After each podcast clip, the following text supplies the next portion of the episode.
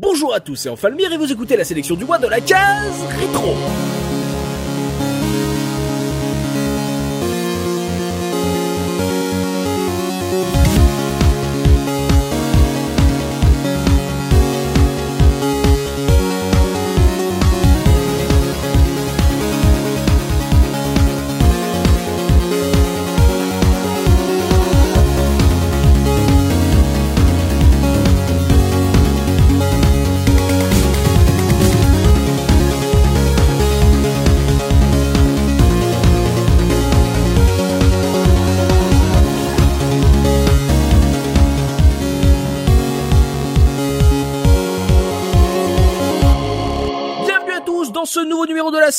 Du mois. Et aujourd'hui je suis avec Soubikoun. Comment ça va Soubi Salut tout le monde, ça va nickel. On est également avec Pimi. Comment ça va Pimi? Salut à tous, ça va très bien, merci. Le youtubeur de la case Punky. Comment ça va Punky? Eh bien ça va, merci. Et toi, comment vas-tu? Moi je vais bien, je suis content. J'ai- j'ai- J'aime le sujet euh, qu'on a prévu aujourd'hui. En plus, euh, on a on a un invité, donc je suis doublement content car aujourd'hui on a le plaisir de recevoir un collègue podcasteur. Oh, Il connaît les lieux maintenant, il connaît le format, il, il débarque quand il veut puisque Don de Jeux de Pixel est avec nous. Bonjour Don. Salut tout le monde. Comment tu vas? Bon, ça va bien. Ça va être un podcast long à mon avis. bah, on va essayer de faire court, mais effectivement, le sujet, euh, voilà, euh, on va devoir se brider parce que le sujet est assez, est assez vaste. euh, donc euh, voilà, on l'avait reçu sur euh, la sélection de, de jeux GBA. Il avait envie de, de revenir sur un autre sujet, car dans cette nouvelle émission, on vous a concocté une sélection spéciale JRPG, d'où le sujet extrêmement large. Vous, vous l'aurez compris. Donc ça sera des jeux rétro à découvrir ou à redécouvrir si vous êtes un peu euh, en recherche de JRPG, soit parce que vous les,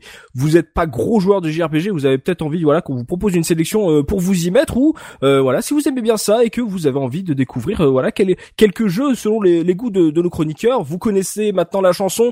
c'est une sélection, c'est pas un top, ça va vraiment dépendre des goûts de nos chroniqueurs, que ça soit des incontournables pour eux, peut-être des jeux de niche, des découvertes récentes, des madeleines de Proust, pourquoi pas, ou alors même des, des plaisirs coupables, des jeux qui sont pas forcément super bons, mais qui ont une petite, ça un petit affect, un petit plus sympathie euh, pour nos chroniqueurs. Donc ça, ça dépend vraiment de leur goût. Et on va commencer tout de suite avec le premier jeu de cette sélection. Et c'est ton choix, mon Punky. Quel est le jeu, le JRPG que tu as envie de conseiller à nos auditeurs ce mois-ci? Alors, euh, ce mois-ci, je vais vous conseiller, euh, bah, c'est quelque chose de plutôt connu puisque il est classé dixième dans la liste officielle de Wikipédia de, des séries de JRPG les plus vendues de tous les temps. Oh Eh oui, oui, avec euh, un total de On est sur un mastodonte. Ah oui, oui, on est sur un, on est sur un total de ventes de 11 millions euh, 200 000 ventes. euh, Moi je dis quand on commence par parler chiffres avant d'annoncer un titre, c'est qu'il y a embrouille. On, on- on entend quelques rires là quand même. Eh ben, oui, parce que forcément, je, je me suis ramené avec un truc pas pas très traditionnel comme JRPG. Alors ça en déplaire. Ah, Il y a pas de tour partout. Il y a pas de voilà. Euh, je viens avec Oui. Yakuza. Euh, Yakuza, euh, une série que que que je découvre en fait euh, en ce moment même. Yakuza de Sega du coup. De Sega, tout à fait. Ouais, d'ailleurs t'es en train de tous te les faire en ce moment là, t'es au quoi Au Eh 3 ben, ou au 4 justement, voilà, c'est ça. J'en suis au 4, mais euh, Eh j'ai ben. Par les, les deux premiers sur PS2, et donc je vais vous parler du 1. D'accord. Euh, parce que le, le, le, le 1, je l'ai trouvé vraiment très très cool et que c'est, il a tout en fait euh, du JRPG justement, euh, malgré ses airs de, de beat'em all un peu teubé. Euh, Mhm. il, il a tout pour lui. Alors, je vais déjà vous faire un petit point sur ce que ça raconte, Yakuza. Ouais. C'est euh, ça, donc ça nous parle de, de Kazuma Kiryu.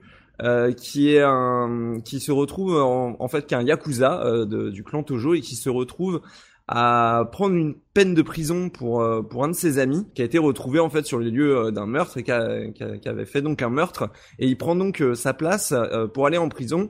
Et le jeu commence euh, quand il ressort je crois c'est sept ans plus tard une petite dizaine d'années plus tard. D'accord. il ressort la ville a changé évidemment. Les règles ont et, euh, et donc il ressort de prison et euh, il va se rendre compte que alors son ami euh, a bien changé, il a changé de clan, il a changé de camp même, je dirais, il est, il est devenu pas très sympa. Mhm. et il se retrouve à devoir s'occuper euh, d'une petite fille euh, qui retrouve et qui va être liée euh, au meurtre euh, qui s'était passé il y a sept ans. Et donc il va essayer de, de, bah, de mettre les choses au clair, aidé par le détective Daté, donc qui était le policier qui l'a arrêté à l'époque. D'accord. On est dans un véritable film de yakuza, euh, voilà, façon euh, Takeshi Kitano, etc. C'est c'est, je trouve ça très très euh, stylé. Moi, je connaissais pas bien le, le cinéma euh, de yakuza, euh, le cinéma japonais de ce style. Mais euh, Yakuza m'a donné envie de m'y intéresser et en ce moment je suis en train de me faire euh, donc euh, bah, toute la filmographie de Kitano, de tout rattraper. Euh, D'ailleurs si dans les commentaires vous avez des bons films de Yakuza à, comment, à, à me conseiller, je suis preneur hein, évidemment. Et, Mmh. euh, et voilà. Alors pourquoi JRPG Oui, parce pourquoi? Alors c'est la question qu'on qu'on se pose tous en fait. hein. Alors bah déjà c'est japonais, euh, ça c'est pas mal. hein. Euh, D'accord, on a le J, ok, il nous manque Voilà, le RPG. on a le J et pour le RPG, eh bah tout simplement c'est parce que toutes les mécaniques euh, qu'on va retrouver euh, dans le jeu sont des mécaniques inspirées du JRPG. C'est-à-dire que alors je vais pas encore vous parler du système de combat, mais sachez que les combats sont aléatoires. D'accord. On va avoir euh, beaucoup de beaucoup de choses à faire en dehors des combats, c'est-à-dire euh, bah on va euh, devoir euh, parler à des gens, accomplir des quêtes. Il y a des il y a un système de quêtes dans le jeu. Euh, on va de on a un inventaire on va stocker euh, tout un tas euh, d'objets pour se soigner, pour améliorer euh, ses compétences de combat, etc. Donc on est vraiment face à des potions finalement. et par la suite, la série aura même du stuff. Euh, ça c'est plutôt cool. Comment ça? Euh, bah, c'est-à-dire qu'on va, on va pouvoir euh, avoir des armes qu'on va stocker dans son inventaire, qu'on va pouvoir s'équiper. Ah oui. Ah, des lunettes Mmh. de soleil, des cravates, des... L'équipement. C'est ça, des clubs de golf. Et pas que, puisque euh, on va aussi avoir des armures euh, japonaises euh, anciennes. On va avoir des, euh, des plaques de métal pour mettre sous sa chemise, euh, pour que quand les mecs tapent, euh, ils se cassent les poings dessus, etc. donc euh, c'est, on va dire que c'est euh, plutôt fourni à ce niveau-là. Et comme je le disais, donc des combats aléatoires. Ouais. Ouais, des combats qui sont donc façon euh, beat'em all 3D. Euh, la, la référence que j'ai en tête, c'est surtout euh, Hard Arcade et euh, la série de jeux Spike Out sur arcade, où donc euh, c'est du beat'em all euh, point pied, euh, très Tekken dans l'esprit puisqu'on va pouvoir faire des, des cartes de cercle autour des ennemis pour esquiver, etc. Mhm. Et puisque euh, on va avoir aussi euh, tout un système de finish euh, qui est assez intéressant. On va limite pouvoir juggle avec les ennemis euh, en l'air aussi euh, si on se démerde bien. Mhm. Et, euh, Ouais. et en fait, le côté aléatoire est très bien dissimulé dans le sens où en fait vous allez vous, vous balader dans la rue donc avec euh, avec Kiryu et euh, Kiryu euh, euh, parfois eh ben, il se fait un peu alpaguer euh, par euh, par des petits voyous, des petites frappes ou des choses comme ça en mode donne-moi ton argent. Sauf que ils savent pas trop à qui ils s'adressent en fait au final. ils ont ils ont pas bien conscience que le mec est yakuza derrière et donc euh, c'est l'occasion bah, de leur mettre euh, une bonne raclée, et de leur mettre des, des grosses patates. Voilà, on va pas se mentir. Combat aléatoire. Euh, grosse série de Sega euh, que tu découvres du coup sur le sur le tard. euh, comment ça se fait que t'étais passé à côté? Eh bien, parce que je j'avais la Dreamcast, pas la PS2 moi. Euh, La PS2, je l'ai pas achetée. euh, pour moi, c'était la responsable. c'était Ah oui. c'était la coupable du meurtre, euh, tel euh, tel l'ami de de Kiryu Euh, c'était le coupable du meurtre retrouvé sur les lieux du crime. Donc hors de question ça. j'achète une PS2. On est d'accord que euh, quand tu voyais ce jeu Sega sur une PS2 avec un look euh, genre euh, se balader à Shibuya en mode euh, mais euh, j'ai fait ça dans Shenmue, euh, ça donnait pas envie d'y jouer quand tu venais quand t'étais en deuil de, de la Dreamcast. Mm, Pas vraiment. En fait, je suis Mhm. vraiment passé à côté au tout début euh, où ça a été annoncé. Parce qu'il faut savoir que malheureusement, c'est une euh, série qui a été localisée en France sur un seul épisode. C'est-à-dire que le- on a le premier épisode qui est traduit en français sur PS2. Et après, c'est de l'anglais ou du japonais. Donc euh, voilà, je vous avertis qu'il va falloir, euh, bah, va falloir ressortir le petit Apple Pie là, le petit, euh, le petit Araps euh, qui va bien. euh, si vous voulez, euh, bon, c'est pas de l'anglais trop difficile, mais euh, il, il va falloir euh, se tenir prêt à, à se taper des jeux en anglais si vous voulez vous, vous y mettre. Mais sachez que le premier sur PS2 est tout en français, donc ça c'est c'est plutôt un bon point pour découvrir euh, euh, tous les us et coutumes des yakuza, les termes, euh, les grades parce qu'il y a beaucoup de grades dans les familles de yakuza, etc.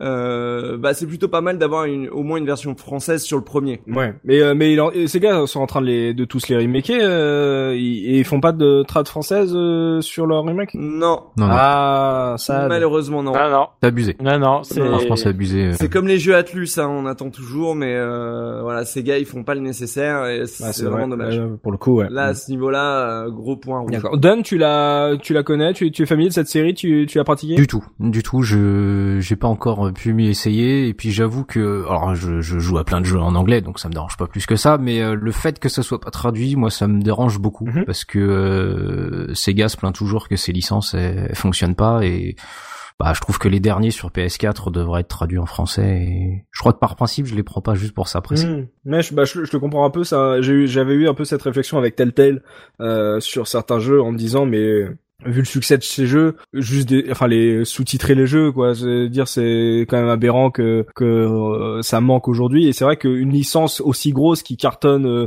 chez Sega, qui n'en a pas beaucoup, des grosses licences qui cartonnent euh, depuis dix ans, c'est bizarre justement que ils sentent pas l'envie de pousser. En plus, en faisant des remakes, tu te dis bon, bah voilà, c'était le moment, quoi. J'ai pas tant l'impression que ce soit une série qui cartonne. Yakuza, pour moi, c'est vraiment une série qui c'est quand je regarde les ventes, en fait, tu vois que c'est une série qui s'est faite sur la durée en fait.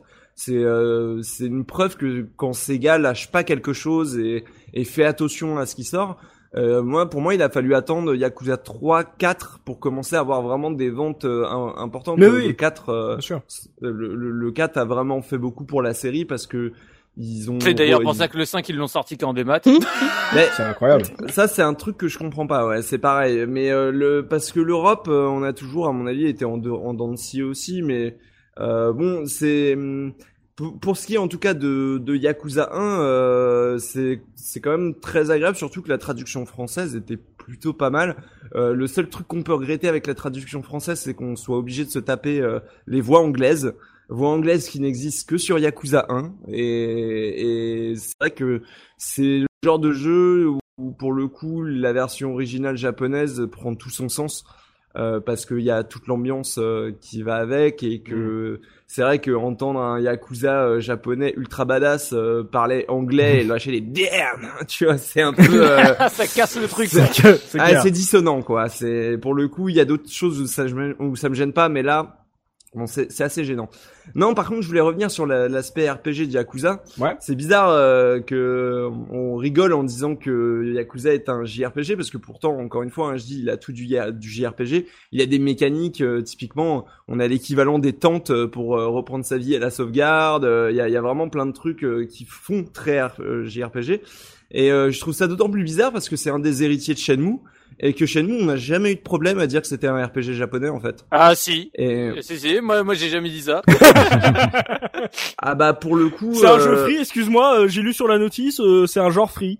Ah oui, c'est vrai. Le genre free, free oui, le reactive, engine, je sais plus quoi, investigate, enfin voilà, you, hein, si tu nous écoutes, rappelle-nous ce que ça veut dire free déjà. Mais bon, c'est vrai que c'est des critiques que j'ai plus entendues à l'encontre de Yakuza qu'à l'encontre compte de que de Shenmue alors que pour moi Yakuza est bien plus JRPG que Shenmue ne l'est. Shenmue n'a pas de combat aléatoire par exemple. Mhm. Euh, Shenmue euh, n'a pas d'inventaire avec euh, des potions et plein de trucs qui pourront t'aider pendant les combats. Dans Yakuza, il y a des équivalents de donjons, c'est-à-dire qu'une fois t'as fait tes quêtes dans la ville, parce que j'ai pas expliqué, mais en gros c'est open world, on se balade, on se balade dans le quartier fictif de Kaburocho et on va avoir plein de quêtes à faire qui vont nous amener à soit euh, des quêtes secondaires, soit des, des quêtes qui vont nous amener à faire avancer l'histoire. Mmh. Et l'histoire est découpée en chapitres, etc.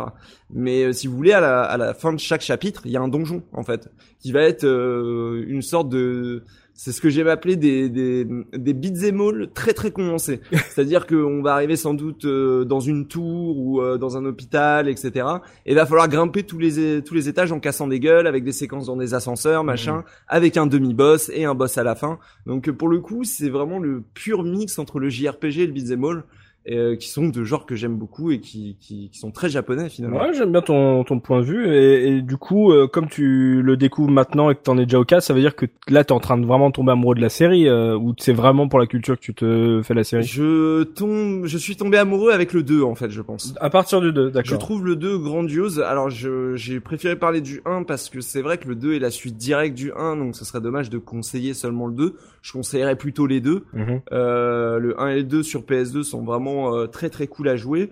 Et même encore aujourd'hui, euh, malgré le fait qu'il y ait des remakes et tout, euh, bah moi j'avais pas d'argent pour acheter les remakes, donc j'ai acheté les versions PS2. Les remakes sont énormes. Hein. Les remakes sont voilà, alors les remakes, j'ai pu voir après ce que ça donnait. En plus, c'est des remakes mais euh, ligne par ligne. Hein, c'est euh, le, le, plan au, plan de caméra presse, c'est du pur mmh, remake. Sauf le français par contre. Parce que de mémoire, le français s'est perdu dans le dans le 1, dans le remake. Voilà, c'est ça. Dans, dans, dans, le remake, il y a pas le français non plus, donc c'est un peu dommage. Mais ouais, c'est une série que je, je recommanderais, même aujourd'hui. Euh, parce que j'ai adhéré, enfin il m'a pas fallu longtemps pour adhérer, ça faisait longtemps que je voulais m'y mettre mmh. et j'ai enfin eu l'occasion de poser la main dessus. Donc si vous avez l'occasion, euh, n'attendez pas, c'est une série qui est riche, qui peut vous faire découvrir aussi un univers. Euh, moi, comme je disais, je connaissais pas du tout euh, l'univers des films de yakuza, etc. Et je pense que c'est une bonne initiation parce qu'il pioche apparemment des références un peu partout dans, dans les grands classiques de ce, de ce genre de cinéma-là. Euh, donc ça peut être une, très bonne porte d'entrée au final. D'accord, ouais, pour pour découvrir cet univers. Pimi, toi, tu l'as fait ce jeu? Absolument pas. Euh, on me l'a conseillé, vivement conseillé, mais malheureusement, j'ai pas encore eu le temps de de m'y mettre. Ok, c'est un peu comme euh, comme Dunn, c'est genre, oui, je sais que ça existe, faut que je trouve le temps de le faire, mais euh, c'est pas ma priorité. C'est ça. En plus, maintenant que tu vois qu'il y en a il y en a cinq épisodes, tu te dis ah ouais, mais alors du coup, faut que je commence par le premier. Il y en a plus que ça, Il y en a T'as le 0, t'as le 6 en voilà. plus. Quand, quand tu essayes un peu de suivre, tu te dis euh, voilà, tu te dis il va falloir que je les fasse tous, ça va me faire encore plus de temps, je laisse tomber.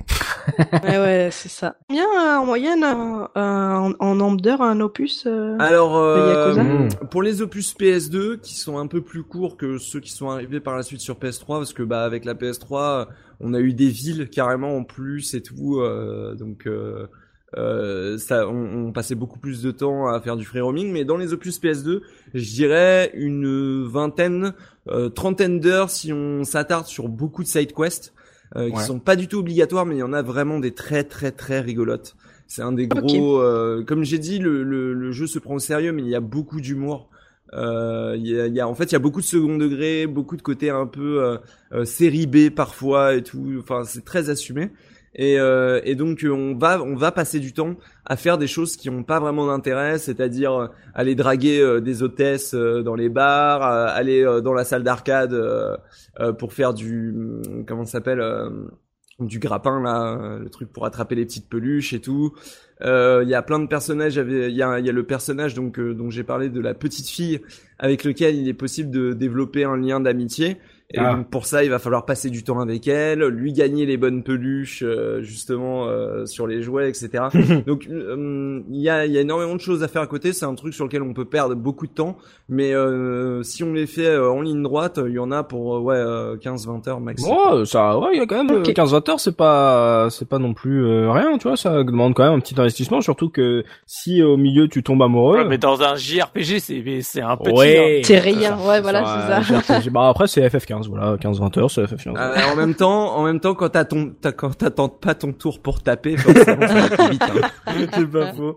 Euh, toi, Soubi, tu t'es intéressé à cette série? Tu t'en as, t'as fait un épisode, toute la série? J'ai j'ai fait le 1 à l'époque sur PS2, j'avais commencé le 2, mais après euh, je me suis perdu dans l'armada de, de jeux sur PS2 à faire. Et je l'ai- en fait j'ai tous les épisodes, je sais tous acheter, même les, les remakes. Et justement je suis en, j'ai- je suis en train de refaire le 1 en, en remake. Mhm. J'ai acheté le 2 en remake. Enfin t'as- j'ai j'ai euh, toute la collecte, mais sauf que bah j'avance quand même pas dans la série alors que j'adore. Mais tu sais des fois tu tu sais pas pourquoi t'as as des jeux comme ça que tu kiffes, t'as des séries que tu sais que tu vas kiffer tous les épisodes mais mais pour autant t'as as, d'autres choses qui qui t'appellent à côté et du coup tu tu fais pas t'avances pas dedans je, quoi. je vais peut-être prévenir, justement, c'est peut-être ça aussi qui t'a rebuté, c'est que c'est aussi verbeux euh, qu'un JRPG euh, lambda. c'est il y a, y a rien qui me rebute hein. dans le jeu c'est juste que c'est des fois c'est une question de temps et je sais pas d'envie c'est De moment. Voilà, de moment, c'est ça s'explique pas quoi. Il- moi je moi moi j'aime beaucoup l'univers, j'aime beaucoup les personnages. euh, quand tu commences 1 et que tu découvres euh, Goro Majima, tu fais mais qu'est-ce que c'est que ce gars? Ça va être n'importe quoi. Ah, le meilleur perso. Ouais.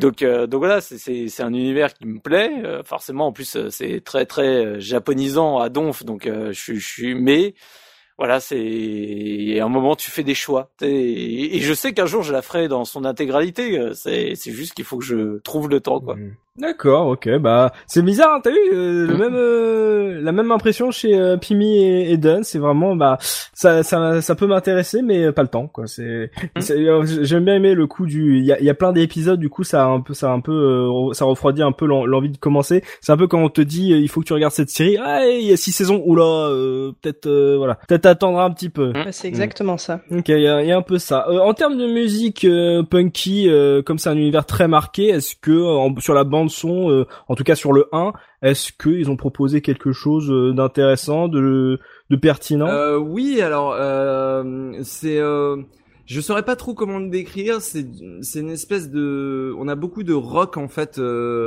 très très rock FM en fait, qui fait très badass. Ça fait limite, Ouais, euh, OST d'anime en fait, euh, plus que de films de yakuza. Mmh. Euh, même si on va avoir énormément de thèmes euh, basés sur l'émotion, avec euh, du piano, etc.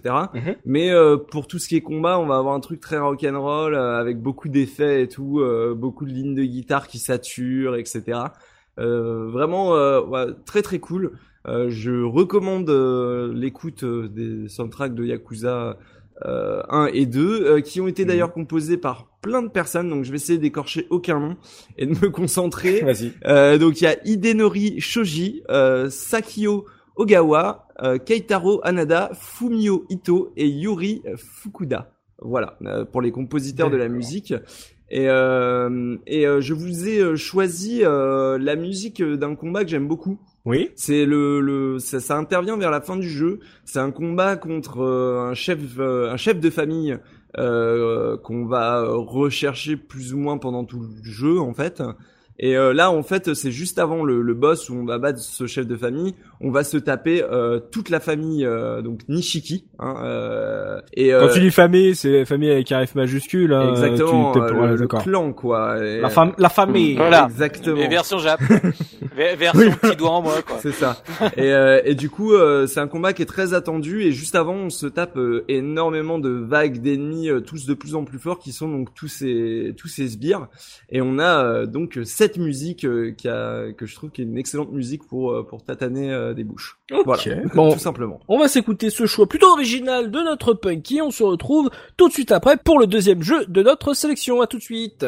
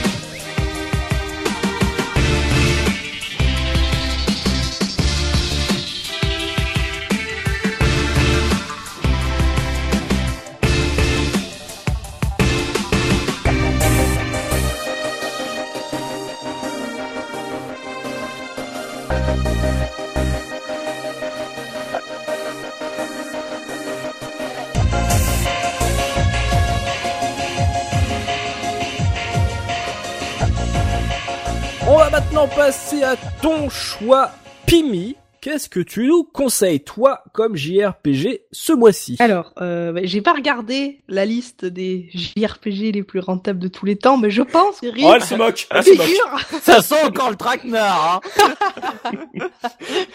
et que je pense Grand que quand même, Turismo. est- Ah, voilà, c'est ça, Grand Turismo. Je pense qu'il est top 1 puisque j'ai sélectionné un Final Fantasy. Oh Sur la case Oh là là, 8 ans, ils ont attendu 8 ans. Oui, j'ai sélectionné un Final Fantasy, en plus un Final Fantasy canonique. Ouais Pas, voilà, mais peu connu. Le 15. Oui, le meilleur. Non, Donc quand t'as dit peu connu, ça y est, tous les amoureux du 6, du 7 sont déjà en train de partir. Voilà. vous en. auriez compris que vous pouvez aller vous brosser. Exactement, on n'est pas là pour... Et euh, des jeux surcotés, merci. Bon, je, je plaisante. Je vous ai choisi euh, Final Fantasy V. Final Fantasy V, euh, qui est, fait donc partie de la trilogie qui est sortie sur Super Famicom à l'époque, avec le 4 et le 6. Euh, sorti en 1992, euh, donc sur, sur Super Famicom. Ils ont... Il a eu droit à un portage sur PS1 sur- dans la dans Final Fantasy Anthology. Et D'ailleurs, c'était la première fois qu'il s'exportait euh, Oui, ailleurs que le Japon. C'est ça, hein. la première, c'est ça. En fait, il était, il était, euh, il était jamais sorti. Je crois que le, le premier qui était sorti du Japon, c'était le, le 6, si mes souvenirs sont bons. Je, je, si je vous dis pas de bêtises. Et Non, non, euh, t'as le 4 qui est sorti le avant. 4, c'est vrai? Mais ah en oui, le 4 FF2. sur su- oui, sur, euh, oui, FF2. Et t'as effectivement. FF1 qui est euh, à part. euh, Ah oui, c'est vrai, je viens de aux- capter. Aux, Éta- aux FF2 qui États-Unis. était le 4, oui, et FF2 qui était le 4 6. et FF3 qui était le 6 et après Mm. toi tu t'es perdu, tu comprenais plus rien. Ah oui, c'est vrai, oui, c'est vrai, c'est vrai, c'est vrai, j'ai jamais fait le rapprochement. Bon, ça veut en dire. Donc, Ça se voit que tu suis pas les cours euh, des jeux euh, RPG japonais sortis aux US catégorie Final Fantasy qui coûte super cher. Ben, en fait, j'ai j'ai j'ai euh, Final Fantasy 3 ou Gna, gna, gna, gna, gna. 6 sur Super Famicom, sur Super Nintendo. mais J'ai jamais acheté le 2 en fait parce que le je sais pas pourquoi. Oui, peut-être parce qu'il coûtait quand même pas mal cher. Bref. Donc Pimi voit Final Fantasy 3 sur une boîte et elle fait ah mais il y en a d'autres qui sont sortis aux US avant. Mais- non, en plus, en plus, tu plaisantes. Mais attends, attends, je viens de capter. Mais c'est vrai que j'ai le 1. J'ai le 1 Oh. sur la, la NES, la version québécoise en plus, donc euh, avec la boîte française. Et la- le, le 3, mais j'ai pas le 2.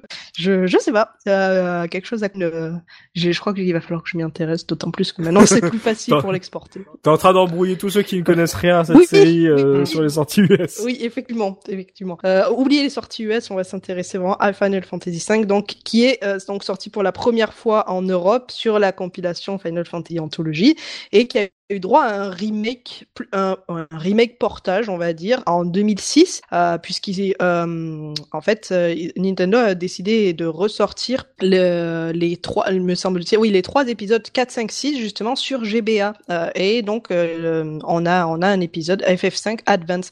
Moi, c'est- sur cet épisode-là que j'ai découvert en fait euh, FF5. À l'époque, euh, j'avais, j'avais, euh, c'est encore une anecdote de, pas de brocante, mais du bon coin où j'avais justement les, les jeux à, très très peu cher. Et finalement, je, m'étais dit, bah, le 5, ah, j'adorais la boîte en fait. Je trouve la, la, la, la boîte du FF5 Advance absolument magnifique. Et je m'étais dit, ben, je le connais pas, donc pourquoi pas, pourquoi pas le faire? Bah, De toute façon, toutes les boîtes FF de, de la Game Boy Advance sont sublimes, hein, que ce soit la U, Oui, parce qu'il y a le magnifiques. 1 et 2 aussi qui est sorti sur la Game Boy Advance. Oui, c'est vrai. en fait, il y a que le c'est 3 vrai. qu'on n'a pas sur Game Boy Oh Advance. putain, attends, mais on va embrouiller tous les gens là. Non, non, il faut, faut arrêter là. mais, mais les, ouais, les, toutes les boîtes des FF sont sublimes, hein, sur GBA. euh. mais moi, mon mon coup de cœur reste vraiment la boîte du 5. Je sais vraiment pas pour. Enfin, je, je, je la trouve vraiment sublime cette, cette cover. Et donc, je l'ai fait il y a. Il doit y avoir euh, 7 ou 8 ans de ça. Donc, finalement. Récemment comparé à la sortie du jeu Oui. et euh, j'ai ça ça autant je- je- j'en avais fait en d'autres mais celui-ci il m'a il m'a vraiment marqué en fait ça fait il est il est de suite monté dans dans mon top euh, top 1 limite à ex aequo avec euh, FF9 tellement que tellement que je l'ai trouvé formidable Ah ouais. euh, pas au niveau de l'histoire, puisque bon, ben, je vais, je vais vous dire un petit peu le résumé, euh, le résumé de l'histoire, puisque on est dans un monde un peu médiéval fantastique. C'est un monde qui repose euh, sur l'équilibre des quatre cristaux élémentaires, euh, vent, feu, air, euh, terre et, et eau. Mhm. Euh, et jusqu'au jour, en fait, où le roi euh, du, ben, de, de, de Tycoon sent une espèce de perturbation dans la force et se, rend- se rend au temple du vent. Et une fois, une fois arrivé là-bas, eh ben, le, le cristal de vent se brise sous ses yeux. Et euh, provoquant euh, des catastrophes naturelles dont euh, la chute d'un énorme météore et euh, le, le roi disparaît disparu en fait euh, dans, ces, dans cette catastrophe. Donc ça c'est à peu près le, dé- le, le début du jeu et on se retrouve finalement avec euh, quatre pro- protagonistes, qui est donc euh, Bart, le, le voyageur, euh, enfin le l'aventurier classique de JRPG, le jeune de 17 ans. Mhm. euh, je, je vous fais pas le portrait, euh, tout le monde connaît euh, les héros de JRPG. On a Galuf, Galuf qui est qui est le vieillard amnésique dont on apprendra un petit peu plus de ce, sur son passé tout au long du jeu. On a Lena. Lena, c'est la donc la fille du roi, la, la princesse en détresse, mais pas forcément. Et enfin, euh, Faris, euh, Faris qui est donc euh, la la la, la cheftaine d'un d'un repère de pirates. Mhm. Donc ces quatre-là vont finir par se rencontrer euh, dans des circonstances euh, dans des circonstances dont je vous laisserai apprécier euh, dans tout au long du jeu. Et ils, et ils décident de partir à l'aventure. Et ils se rendent compte en fait que ces quatre cristaux, en plus de maintenir l'équilibre dans dans le monde, sont aussi des espèces de euh, qui retiennent un sorcier du nom de Exdes. Et euh, ben si tu détruis, en gros, si tu détruis les quatre cristaux, eh ben euh, tu euh, Exdes euh, qui veut bien évidemment, comme dans tout JRPG qui se respecte, détruire le monde euh, euh, et, euh, et euh, toute la vie euh, qui va avec. Donc euh, c'est que voilà, on est quand même dans un scénario euh, plutôt classique Mm. qui euh, qui pourrait euh, finalement laisser présager que FF5 est un Final Fantasy, enfin, un JRPG de manière générale plutôt classique. Mhm. Sauf que euh, c'est pas que ça, euh, puisque euh, le l'énorme point fort du jeu et c'est vraiment ce qui m'a fait adoré cet opus-là, c'est que ce, ce Final Fantasy propose un système de job et un système de job plutôt très très très très bien Mhm. fait. Bah, c'est même lui qui a créé le système de job qu'on connaît de, des autres C'est FF ça. après euh, qui Exactement. ont utilisé Et- le même et- système. Tout à fait. Et je, et je, je viens de penser, je pense que Bravely Default aussi a beaucoup pris, euh, beaucoup pris là-dedans. Bon, Mm. Euh, en fait, on a, on a un nombre incalculable de classes. euh, ben, je vais vous les énumérer. On a chevalier, moine, mage noir, mage blanc, mage de toutes les couleurs du temps, bleu, rouge, voleur, euh, ninja, samouraï, etc., etc. Donc chaque job a ses caractéristiques. Ouais. Et ce qui est génial, c'est que, enfin, chaque personnage peut euh, peut avoir accès à n'importe quel job. En fait, c'est il y a pas il y a pas un spé- un personnage qui sera plus spécialiste qu'un autre. Et ces jobs sont euh, sont interchangeables à l'infini à volonté. Donc une fois que tu as maxé un job, eh ben tu peux changer ou si tu ou si tu fais un job qui te plaît pas, ben euh, tu vas dans tes menus, change ton job en fait. Et Mhm. c'est aussi simple que ça. Comme dans la vraie vie. Voilà, c'est ça. Comme dans la vraie vie, c'est aussi simple que ça. Tu traverses la rue. c'est ça. D'accord. Donc, mais donc, euh, tu, c'est selon ton, ton goût, Tout tu à fait. choisis le job de, te- Tout à de, fait. de tes personnages selon tes goûts. Exactement. Et aucun personnage n'aura de bonus ou de malus euh, si Non. tu choisis tel ou tel job. Non. D'accord. Non non non non. Donc c'est assez free. ok. Voilà, c'est assez free et c'est ça qui est génial, c'est que tu peux te faire vraiment une équipe custom. Par exemple, je sais, euh, tu maxes, euh, tu maxes un mage du temps, par exemple, et ton mage du temps, ben, euh, tu décides qu'il va devenir chevalier. Eh Ben, ton chevalier, tu peux choisir comme cap- en, en spécialité secondaire des pouvoirs du mage du temps, par exemple. Tu Ah d'accord. T'abandonnes pas tout ce non, que t'as. non, et- non, ok. non, non, Toute l'expérience. non. D'accord. C'est ça, et c'est ça qui est, qui est- que je trouve absolument génial.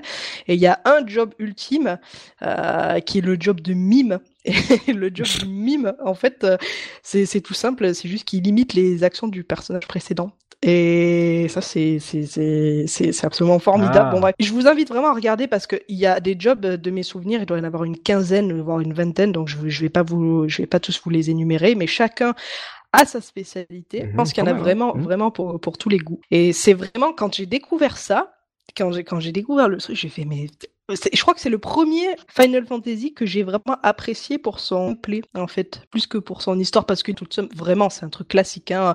On sait très bien que euh, à un moment donné, euh, tous les cristaux, ils vont finir euh, par, par être brisés, et le, le, le sorcier va être libéré, blablabla, tu vois. Ça... Et on passe à la a pas de deuxième quête de l'histoire et tout. Ouais, voilà. Non, mais c'est ça. Enfin, tu vois, il y a, il y a vraiment pas de grosse surprise dans le scénario, mais au niveau du gameplay, pff, il est tellement solide, tellement incroyable. Enfin, ce système de job est vraiment incroyable, quoi. Mhm. Et, euh, et c'est vrai que j'ai oublié de dire que quand même, euh, c'est un Final Fantasy qui a été réalisé euh, ben, avec la Dream de l'époque, donc Sakaguchi, Yamano, Kitase Mhm. et Uematsu à la musique, bien évidemment. Je pense que c'est un op en fait qui est très vite tombé dans l'oubli parce qu'il est sorti avant le 6. Et le 6, ben, il est ce qu'il est, euh, ça, ça Bah, Et surtout, il n'a pas été localisé. Déjà, Parce que ce qui fait que le 6 euh, est aussi reconnu aussi aujourd'hui, c'est parce qu'il a eu au moins une sortie US, donc une trad exactement, Alors que le exactement. 5, avant qu'on ait une trad anglaise, on a mis des années et des années à l'avoir. donc, euh, exactement. Et vraiment, bah, tu, sais, c'est comme le syndrome du, du 7 qui est sorti en Europe, ça a été le premier, euh, on va dire, à sortir en Europe, donc euh, ben, c'est celui le plus marqué de, joueurs, alors que c'est peut-être pas forcément le meilleur, mais bon, ça c'est un autre débat, quoi. Et effectivement, le euh, le, le 5 a été très, enfin, a été très vite euh, t- euh, oublié. Ben, le, euh, le fait est que, ben voilà, on l'a vu, hein, il est jamais sorti aux États-Unis. Il a fallu attendre vraiment le, le FF Anthology pour qu'on en entende enfin parler. Mhm. Et euh, arrête-moi, euh, Subi, si je me trompe, mais d'ailleurs sur euh, il a été traduit en français ou pas? Je sais plus. Sur, sur, sur GBA Non, sur le Anthology sur PS1 parce que GBA Ah, non, il non, est non, français, il- mais GBA je Non, crois c'est le premier. Voilà. En plus, ouais, il fallait attendre 2006, sortie de l'épisode GBA, pour l'avoir en français en plus. Donc Ah, sur Gmail, il était en français, d'accord. Oui. tout Ah parce que ça a été ma grosse euh, désillusion sur Anthologie, c'est de voir que tous les jeux étaient en anglais. En J'ai anglais. fait, ouais. ah, Non, non, non. ça non, coûte, non. c'est cher la cinématique en fait. c'est ça. Non, mais tous les épisodes GBA, en fait, c'est c'est des boîtes européennes de... et t'as toutes les langues dessus, enfin toutes les principales Mm. langues dessus. Donc euh, là, là, ils, ils avaient vraiment mis les moyens, bah, pas comme euh, Yakuza ou les jeux Atlus, euh, voilà. Euh, Dit-elle avec beaucoup de dédain dans oui, la bah, et pourtant j'adore les jeux Atlus, hein, euh, Mhm. mais pff, euh, ça, localisez vos jeux, bordel quoi. Enfin, c'est, moi, c'est, c'est, c'est- c'est Ah, ça. avec Atlus, faut aimer l'anglais. Hein. Ouais, ouais, si t'aimes pas l'anglais, t'es dans la merde. Hein. Exactement, exactement. Tout ça pour dire que vraiment, enfin, c'est c'est c'est pas quand on parle de Final Fantasy, on parle vraiment pas du tout de celui-ci, mais c'est c'est c'est un, un épisode vraiment sous-estimé avec une OST mais pff, formidable vraiment mais je, je l'ai je l'ai réécouté là juste avant juste avant l'enregistrement mais j'avais oublié à quel point elle était géniale. C'est il y a pas elle est elle est euh, du même acabit, elle est vraiment du même acabit qu'un qu'un 6 ou qu'un 7 euh, avec avec des, des thèmes aussi marquants euh, euh, enfin aussi marquants que les que les autres opus. D'accord. Donc euh, vraiment euh, ça sur le, on va dire sur sa mécanique de job, ça, Ouais, t'es un peu tombé amoureuse. Euh, Dun, tout à fait. Dun, tu l'as fait celui-là, ce, ce FF5 Non, j'ai fait le 4 et le 6, mais j'avoue que je je sais pas pour quelle raison je suis passé. Dun, il est un euh, peu américain. hein. et ok. c'est ça. Ouais, j'ai peut-être, c'est, c'est possible que justement j'ai peut-être fait les versions, euh, les versions US. Alors je les ai pas fait sur la, la SNES, mais euh, je sais pas pourquoi ouais, j'ai pas fait le 5. Ah. Je sais pas. Vilain, ah nul, ouh. Et euh, le côté job là, de pouvoir switcher comme tu veux, toi, euh, ce que t'en t'en as dit Pimi, ça, ça, ça te parle comme euh, mécanique? Ouais, parce qu'en en plus c'est une mécanique qui a été reprise dans euh, Final Fantasy Tactics en fait. D'ailleurs, j'ai l'impression qu'il y a exactement le même job. Ah bah oui. Oui, mais c'est oui, vrai oui. que voilà, c'est vrai que c'est vrai que c'est sympa. Hum, Et toi, Soubi, tu l'as fait? Non, j'ai un problème avec les impairs des Final Fantasy. Ah. je viens de m'en rendre compte en fait, justement parce que je savais que me poser la question. Et dans ma tête, j'étais en train de faire la liste. Et en fait, euh, je me rends compte que oui, les, les impairs me posent de gros soucis. Je sais pas pourquoi. Enfin, ch- chacun pour des différentes raisons. Donc le, le- en gros, moi, ceux que j'adore, c'est les pairs. Donc euh, notamment Mhm. le 4 et le 6, euh, le 10 que je- que, que j'aime beaucoup aussi. Euh, j'ai fait tous les pairs. T'as aucun souci, mais les impairs, soit bah je l'ai pas fait parce qu'à l'époque le 5 j'ai- c'était compliqué de l'avoir et après quand j'ai pu l'avoir j'avais plus le temps de le faire. Euh, le 7, euh, bah pour moi c'est compliqué parce que c'est le premier sorti en Europe et tout le monde m'en parlait comme c'est oh, le meilleur FF alors que personne savait même ce que c'était que FF avant. Donc ça m'a toujours posé euh, souci. Le 9, euh, je ne sais pas pourquoi je l'ai pas fait. Je dis c'est mon grand mystère parce que Il tout était bien. Ah, jamais fait. C'est même pas que tu. Non. Ah d'accord. non, non, je l'ai jamais fait. C'est t- tous les astres étaient alignés pour que me dire celui-là, c'est, ça va être ton FF. Mais je ne sais pas pourquoi je ne l'ai pas fait. D'accord. Et après, euh, bah 11, c'était online, j'ai pas fait. Et 13 et 15, je préfère pas en parler. C'est pas faux. Il y a la malédiction des, des impairs. hein, euh, En tout cas, sur, au, au moins sur les sur les derniers, on sent qu'il y a eu Oui. ah, ah, quelques quelques soucis. Et toi, euh, Punky, euh, FF5, même FF en général, ça te parle? Euh, comment dire? Joker, au revoir, merci. Non mais en vrai, en vrai, c'est à cause de Final Fantasy VII euh, que j'ai pendant très longtemps pas joué à des JRPG en fait. Quoi euh, Parce que ouais, Bah, ça, lui, ça lui a fait l'effet inverse. C'est en ça. fait. exactement. euh, Tout le monde m'a dit ah mais les JRPG c'est très bien. Jouer à FF7, jouer à FF7, jouer à FF7 et j'avais FF7 à l'époque sur PC Oui. euh, en plus donc euh, en big box et tout. Je l'avais acheté en mode ouais je suis un vrai, je vais je vais faire FF7. Ah, ça doit euh, coûter maintenant, celle-là. Ah ouais ouais mais Oui. j'étais content parce que je pouvais faire FF7 comme tous ceux qui avaient la PlayStation alors que moi à l'époque euh, j'avais pas la PlayStation quoi donc euh, Et puis t'avais une légende urbaine qui disait que tu pouvais faire que Aeris crève pas si tu l'avais monté vrai. au level Bah, max. Mais non. bah, paraît-il mais j'ai j'ai jamais été jusque là j'ai jamais fini le CD1 parce que ça m'a saoulé parce que je les les combats au tour par tour je trouvais ça trop dur je perdais tout le temps et et, et pendant des années à cause de ça j'ai pas joué au JRPG parce que je croyais que c'était un genre d'élite tu vois genre euh, et il, et il a fallu il, il a fallu que que je me fasse euh, quelques JRPG de la PlayStation notamment Wild Arms et tout pour me rendre compte que le genre c'était autre chose et euh, qu'il y avait d'autres ambiances, Mhm. d'autres trucs qui étaient proposés pour que j'apprécie. Mais c'est vrai que les FF, euh, j'en ai fait aucun. Il y en a aucun que j'ai fini. Euh, le seul truc avec du Final Fantasy que j'ai fini, c'est Kingdom Hearts. Ah oui.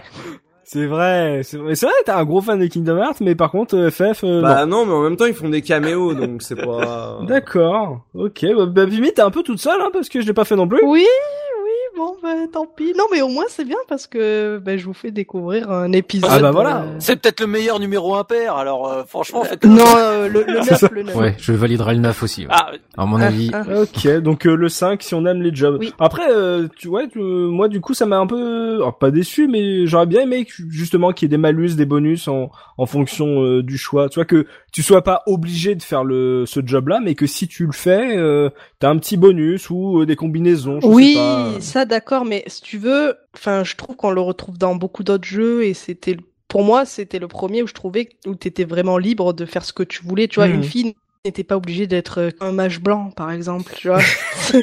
elle pouvait... Mais je ne suis pas là que pour soigner, je veux Ouais, casser c'est des ça, gueules, moi. aussi. Elle pouvait devenir pharmacien ou dompteur ou tout ce que tu veux, tu vois, mais, mais elle est pas que mage blanc. ça Ah, t'es pas que la soigneuse ou l'invoqueuse, quoi. C'est ça, C'est- ça. Exactement. C'est ça. Ok, ouais, ouais, bon, je comprends, voilà, c'est vraiment le, le côté liberté, donc euh, si vous aimez les, les systèmes, euh, voilà, assez libres, euh, ça peut être un, un bon point, et puis euh, l'histoire euh, est assez classique, donc vous serez Non, pas voilà, forcément l'histoire, c'est pas, perdu. c'est pas un truc extraordinaire, quoi, mais. Dans la FF, il y a des cristaux et il y a un gros méchant. Ouais, voilà, voilà, voilà, voilà. Mais après, on a, il y a quand même un méchant, hormis Exdes qu'on s'en souvient plus du tout, mais il y a quand même un méchant dedans qui a, qui fait partie, je pense, des, des, des, des grands méchants, notamment avec son thème, qui est Gilgamesh finalement, puisque bah, Gilgamesh, on le connaît pour son, c'est peut-être le seul personnage connu euh, de cet opus-là, notamment avec son thème qui est encore aujourd'hui joué euh, dans les euh, Distant World, mais que je n'ai pas sélectionné. Je- J'ai cru que t'allais dire dans les gares au piano. Et Non, tout. ah non, non, non, non, non, non, je crois pas, non. j'ai jamais, j'ai jamais Pourquoi entendu ça en tout cas. D'accord, donc euh, voilà, si vous si vous avez pas fait les, les vieux FF, si pour vous FF7 comme moi a été FF7 a été le premier euh, FF euh, euh, que vous avez fait, bah voilà, il y a pas que le 6 dans la vie, il y a- il peut y avoir aussi le 5 Il si y a surtout le 4 les, aussi. Hein. les mécaniques ou le 4, c'est ça pour, pour ceux qui aiment les pairs. Euh, en termes de musique, du coup, t'as dit que t'étais très fan de Oui, la bande son. Euh, qu'est-ce que tu vas conseiller? Qu'est-ce que tu vas qu'est-ce que tu vas nous faire écouter Alors, pour nous vendre ce FF5 Malheureusement, je n'ai pas le moment précis dans l'histoire comme Punky euh, a parce que ça fait très longtemps que j'y ai, j'y ai plus joué. Euh, là, je triche un Mhm. petit peu. Et mais j'ai, j'ai sélectionné euh, donc une musique qui s'appelle Far Away Hometown et qui est vraiment, euh, euh, je trouve, elle, elle reflète bien l'ambiance, l'ambiance générale du jeu en fait. Un truc d'énervé, tu vois, c'est un truc plutôt Mhm. assez doux et assez classique finalement et qui je trouve aussi reflète bien le génie de Uematsu euh, avec euh, ce qu'il a fait avec le, le chipset sonore de la, de la Super Nintendo qui D'accord, donc là c'est une version 16 bits. tout à fait D'accord. Et c'était, euh, ça s'est bien retranscrit sur euh, la GBA oui oui euh, Ça oui, oui, bien? oui. D'autant plus qu'ils ont fait Parce que un- bon, la musique sur la GBA. ils ont fait un, ils ont un petit peu remixé enfin moi je, euh, après c'est peut-être parce que j'ai découvert comme ça tu vois donc j'ai hmm. j'avais pas le point comparatif de la version Super Nintendo mais moi je, ça m'avait pas j'avais trouvé ça formidable quand même sur la GBA quoi. Mais non, on s'écoute la version Super Nintendo? oui D'accord. Bon bah on s'écoute ça histoire de de, de, de rentrer un peu dans, dans l'univers de ce Final Fantasy. On se retrouve tout de suite après pour le troisième jeu de notre sélection. À tout de suite.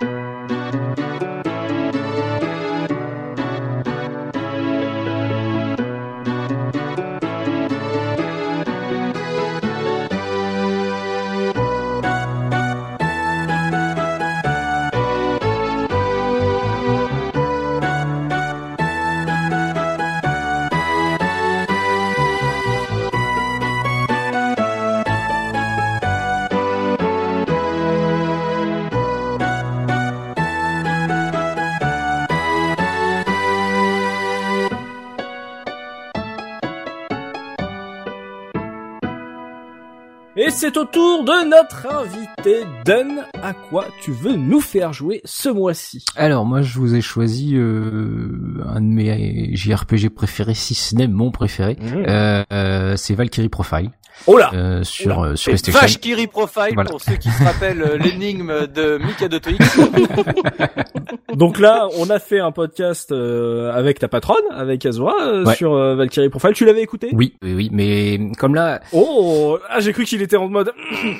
D'accord, tu l'as écouté. Ah, non, non, ok, non, non, fair non. play, fair play. mais là c'est vrai que bon, il faut faire une, un choix. Bon, c'est vraiment moi mon mon, mon JRPG de cœur. D'accord. Euh, je trouve qu'il regroupe tout ce que j'aime. Je le trouve.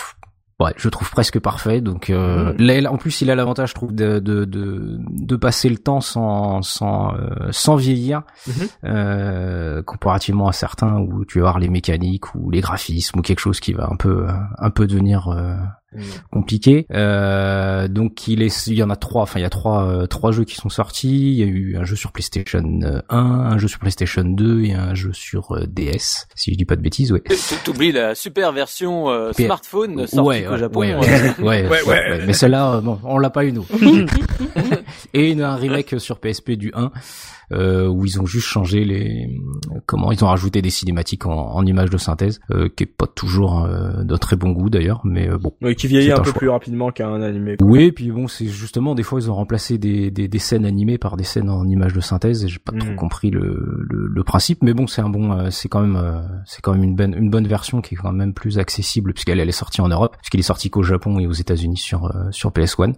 donc en 99 euh, au Japon et en 2000 euh, aux États-Unis Mhm. euh, donc bah c'est un jeu de de, de Enix euh, avant qu'il avant qu'il s'associe avec avec Square. Alors c'est un jeu un peu particulier. Euh, faut faut pas être trop dépressif quand on quand on veut jouer à ce à ce jeu parce que euh, ah, c'est un jeu voilà vraiment on parle beaucoup de la mort. Très en général plutôt triste euh, malgré euh, malgré que ce soit un jeu vidéo. Mais euh, non c'est un jeu euh, je trouve pour pour ces histoires qui est vraiment très très fort. Euh, nous montre des personnages vraiment qui plein de mélancolie enfin c'est ouais c'est moi c'est vrai, c'est vrai que ça m'a ça m'a beaucoup touché je crois que c'est un des premiers RPG euh, vraiment voilà j'ai été touché par l'histoire autre que euh, bon bah c'est des héros ils vont se battre contre le méchant et puis à la fin ils gagnent quoi. Mmh, mais, mais en fait, alors, Ouais. de mes souvenirs, du coup, de ce qu'on m'avait, on avait vendu, on est sur euh, une version japonaise de la mythologie nordique où ça on doit préparer le Ragnarok, c'est ça? Mhm. c'est ça c'est ça euh, En Et fait, du coup, créer une euh, armée. Tout à fait. Voilà, c'est ça en fait. On joue, euh, on joue euh, donc qui est, qui est la Valkyrie,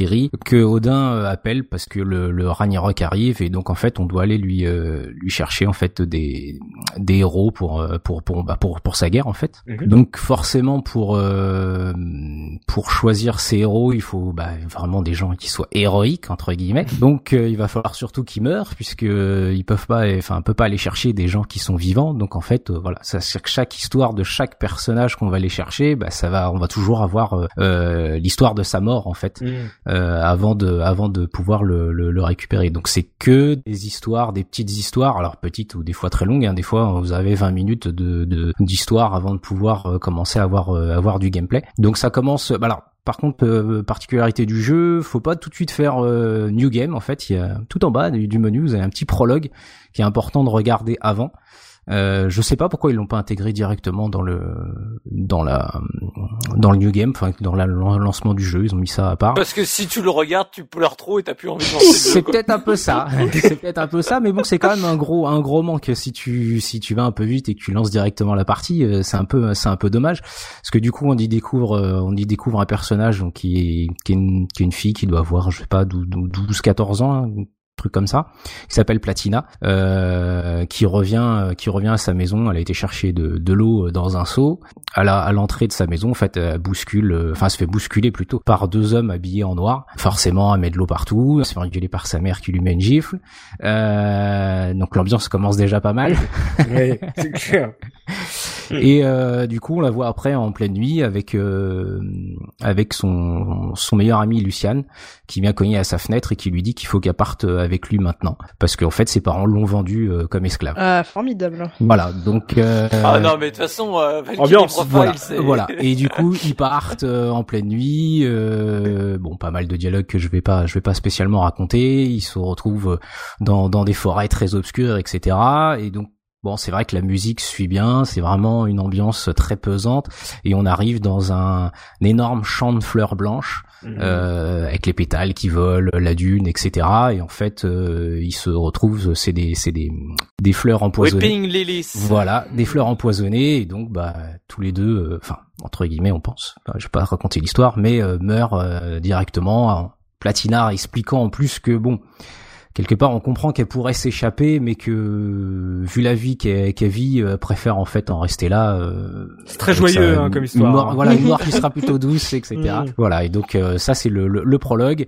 S'ensuit après euh, directement euh, donc le début du jeu où on est les NES et puis on est appelé par Odin qui, qui nous explique qu'il va falloir aller chercher des héros des héros pour lui avec une forte ressemblance entre Platina et les NES. Mhm. du coup, tu te demandes tout de suite est-ce qu'il y a un rapport Qu'est-ce que c'est que ce micmac? Je ne spoilerai pas sur sur ça.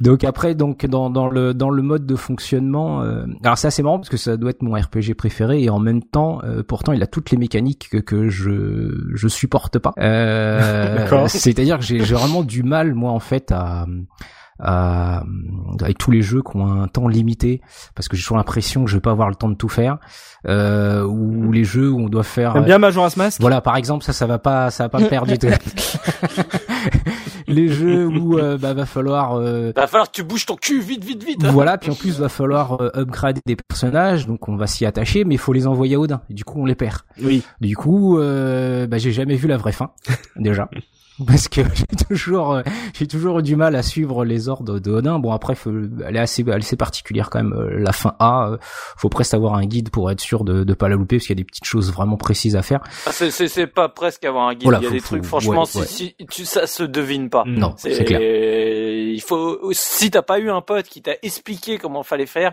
franchement, je pense que sans guide, tu tu t'arrives pas à la, à la fin A.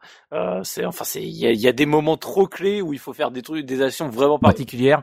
Euh, tu le tu l'as jamais. Moi je l'ai fait avec le guide sur les genoux. Hein, le, j'ai fait le, en général quand tu le fais une première fois tout le monde a la même fin, euh, la fin B donc de mémoire. C'est ça. Euh, la fin C je crois qu'il faut vraiment être teubé pour. Euh, oui il faut vraiment vouloir. Faut, faut, faut, vraiment pas suivre ce qu'on te demande de faire quoi. Mais en gros tu, tu fais une première fois le jeu normal tu vois sans sans te prendre la tête à la fin B puis après tu prends le guide et là tu refait le jeu en, en suivant scrupuleusement ce qu'on te demande. Et là, t'as as le méga bonbon sur le gâteau, quoi. C'est clair. Donc euh, voilà, trois fins, euh, en sachant que tu peux pas avoir la A en mode easy. D'accord. Donc euh, on peut avoir que la B ou la C en, en mode easy. Donc il y a mode easy normal et hard. Euh, ça joue pas mal sur bah, l'expérience gagnée. Euh, les donjons sont pas les mêmes. en easy, il y a des donjons qui sont réservés à la, la zone easy. Alors il y en a certains qui sont en commun, mais sinon chaque chaque mode de difficulté en fait à ses propres donjons. Mmh. Puis après d'autres d'autres choses qui, qui changent. Le mode difficile est pas forcément ultra difficile euh, si on connaît un petit peu le jeu. Il faut l'avoir fait au moins une fois en normal pour euh, pour pouvoir passer en passer en, en, hard. Mais bon, il est pas très il est pas très très très difficile. Mmh. Dans le dans le, le, le, fonctionnement général, en fait, on va se retrouver euh, euh en l'air euh, avec la carte du monde en, en, 3D. Alors j'ai pas précisé d'ailleurs, le jeu est en 2D, une magnifique 2D. Euh, je crois pas que la PS1 ait fait mieux en avec des portes euh, qui s'ouvrent en 3D. C'est ça, voilà, des, des, petits, des petits, des petits modèles. J'ai des en souvenirs 3D, qui remontent ouais, là. Ouais. Bah, mm. ça fait un peu les, les comment les effets euh, Resident Evil, etc. En fait, sur les, les modèles 3D en fait Mhm. qui ont dû être euh, refaits en 2D avec pour pouvoir faire quelques quelques effets. Mais c'est vraiment c'est vraiment magnifique. Et donc là, on est en, en, en 3D malgré que les personnages eux restent en 2D. Et en fait, on écoute un peu euh, ce qui va se passer euh, sur euh, sur le monde et aller chercher en fait euh, nos héros. Donc euh, chaque euh, ça se passe par chapitre. Chaque chapitre en fait a, a 24 phases. Donc euh, aller euh, écouter euh, ce qui se passe, ça va nous coûter des points de phase. aller chercher des personnages, ça va nous coûter des points de phase, etc. Donc on peut pas faire tout ce qu'on veut. On n'a pas le temps, donc faut faire des choix. Alors pas trop au début, on se dit bon ça va en fait, c'est, on est on est tranquille. Puis après euh, rapidement on se dit ah bah non ça va pas être possible parce qu'en fait bon, récupérer tous les personnages c'est jouable, mais dès que tu vas vouloir faire un peu de de, de, de grinding, bah faut que tu retournes dans dans dans un dans un donjon que t'as déjà fait. Donc bah faut que tu utilises des points de phase qui te permettront peut-être pas d'aller chercher euh, certains personnages. Donc euh, voilà c'est un jeu où faut faire des choix. Il y a, il y a, y a quelques choix voilà et donc bah on va voir le, le, le, l'histoire du personnage. Euh, le récupérer et puis après bon un système de donjon euh, à peu près standard. Alors dans le mode de donjon, c'est assez marrant, c'est vu de côté, ça fait un petit peu jeu de plateforme en fait. On, peut, on voit les ennemis, on peut les, les, les battre ou passer à, à, côté, et on a un système de de de de, de, de petits euh, de petits trucs de glace en fait qu'on peut poser pour pouvoir faire des plateformes et pouvoir se sauter sur d'autres sur d'autres choses. C'est pas forcément le truc le plus intéressant du, du jeu, mais euh, bon, Je pense qu'il fallait mettre des donjons. Alors ils ont ils ont mis le, le, le système parce que c'est vrai qu'après le reste est assez particulier puisque c'est vraiment des petits bouts d'histoire Mm. qu'on suit. Et donc à la fin de, de cette de cette phase, euh, bah, on peut choisir si on envoie euh, bah, quel héros euh, à Odin, si on en envoie, si on en envoie pas. Enfin après à, choix, à chacun de faire son choix. En début de phase, de toute façon, il nous demande, euh, bah, je voudrais un, ar- un archer, je voudrais euh, un guerrier, etc. Donc c'est là qu'il faut arriver à À faire son deuil. voilà, c'est ça. Mm. Et à des fois, Ah euh, tiens, je t'envoie la magicienne que j'en ai rien Voilà, à foutre. c'est un peu ça. Mais non, mais c'est parce que je t'ai demandé. il y en a, il y en a, c'est facile. Il y en a qui sont vraiment faciles où tu dis non, mais soit c'est pas grave, vas-y. Euh, D'autres où tu dis ouais, mais non, non, non, euh, il est bien dans mon équipe, je vais le garder avec moi. Donc forcément, de, de, de, de suivre les ordres et de, de lui envoyer les bons héros, bah, ça va nous permettre de récupérer des points pour acheter euh, de l'équipement ou des nouveaux skills.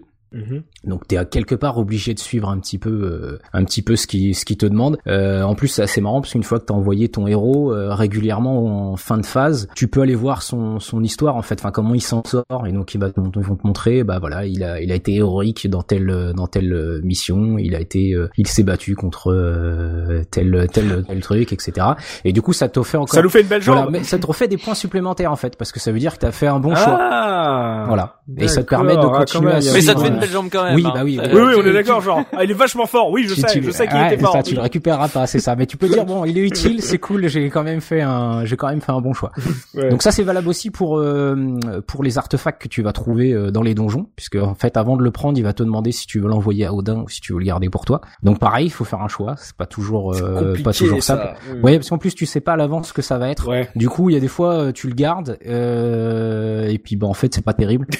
du coup, euh, c'était dommage. T'aurais pu le donner à Odin, t'aurais eu des points d'expérience ou des choses en plus. C'est pour ça qu'en général, c'est toujours la deuxième partie que t'optimises. Le mec, il a pris Odin pour sa poubelle, en fait. C'est ça. Genre, Ah, ça, c'est nul. Ah, Ah bah par exemple Odin, la, première arme que de- t'as du premier donjon, faut clairement la donner à Odin. Ça sert strictement à rien. euh, c'est pas. Ok.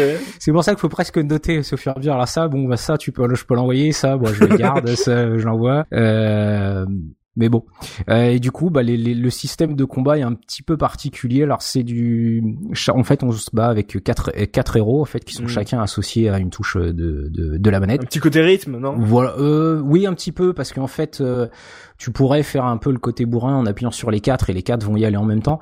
Mais en fait, faut que tu essayes de, de, de faire un, un combo dans un certain ordre Oui. pour arriver en fait à, à faire agrandir une barre qu'il y a sur l'ennemi. Mhm. Euh, si on arrive à 100%, ça permet de lancer euh, lancer des attaques spéciales de, de, de, de chaque héros. Mhm. Et c'est surtout en fait, bah globalement, tu, tu ça reste quand même plutôt bourrin au début. Mais après, en fait, les, les ennemis vont avoir euh, des barrières ou des choses comme ça. Du coup, euh, s'ils sont derrière une barrière, tu vas peut-être pouvoir commencer par euh, d'abord la magicienne qui va le faire sauter en l'air et du coup après tu pourras aller l'atteindre avec euh, avec des, des des personnages de corps à corps, des choses comme ça. Donc euh, c'est après c'est assez euh, c'est assez euh, assez sympa, euh, assez tactique quand même. Mhm. Alors il y a pas de il y a pas de, de MP en fait, c'est vraiment euh, pour les magiciens ça va être euh, des temps de de de comment leur De cooldown, quoi. de cooldown, voilà, enfin leur leur tour en fait va passer. C'est-à-dire que tu vas avoir euh, un tour où il va être là, le deuxième tu pourras faire que les, les, les personnages au corps à corps, et au troisième eh ben, il pourra revenir faire euh, faire sa magie en fait. Ouais, c'est c'est- de- des souvenirs que j'en ai. euh, je me rappelle le système est vachement épais euh, sur le côté, genre euh, en gros tu crées un combo euh, entre les personnages que tu as choisis. Donc du coup, comme c'est pas tout le temps les mêmes, ça, y a, ça, ça mettait assez de, de variété là-dessus.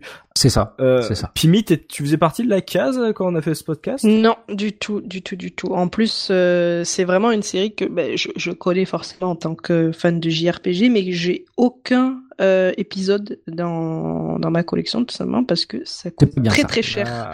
Non, Ah, c'est pas bien. C'est super cher. Enfin, Ah, Sur PSP ça va normalement. hein. Ouais. Il est sorti en Europe, euh, doit pas coûter beaucoup. Je j'ai pas regardé. Voilà, ce qui paraît, c'est en train de remonter. hein. Ah, D'accord. bon bah désolé.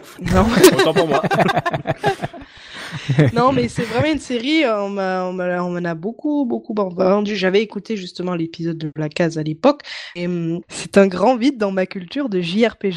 Soubi, bon bah toi t'as eu euh, deux heures pour en parler euh, il y a fort fort Oui. longtemps euh, et Même plus que ça au final, parce qu'on a fait le pod et on avait fait un case-retour dessus où j'avais fait une, toute une démo sur le jeu où j'avais expliqué le système de combat. On était allé dans un donjon assez avancé et enfin c'était, enfin de toute façon moi euh, j'ai déjà dit tout mon amour euh, que j'ai pour ce jeu. Hein. Euh, si, si tu me relances, je suis reparti pour deux heures. Hein. Donc euh, voilà, je vais la faire courte. Hein. De toute façon, pour moi, c'est le deuxième meilleur JRPG au monde après Chrono Trigger. Hein. Mmh. Donc l'histoire est excellentissime, les personnages sont attachants au possible, le système de combat je le trouve absolument fabuleux.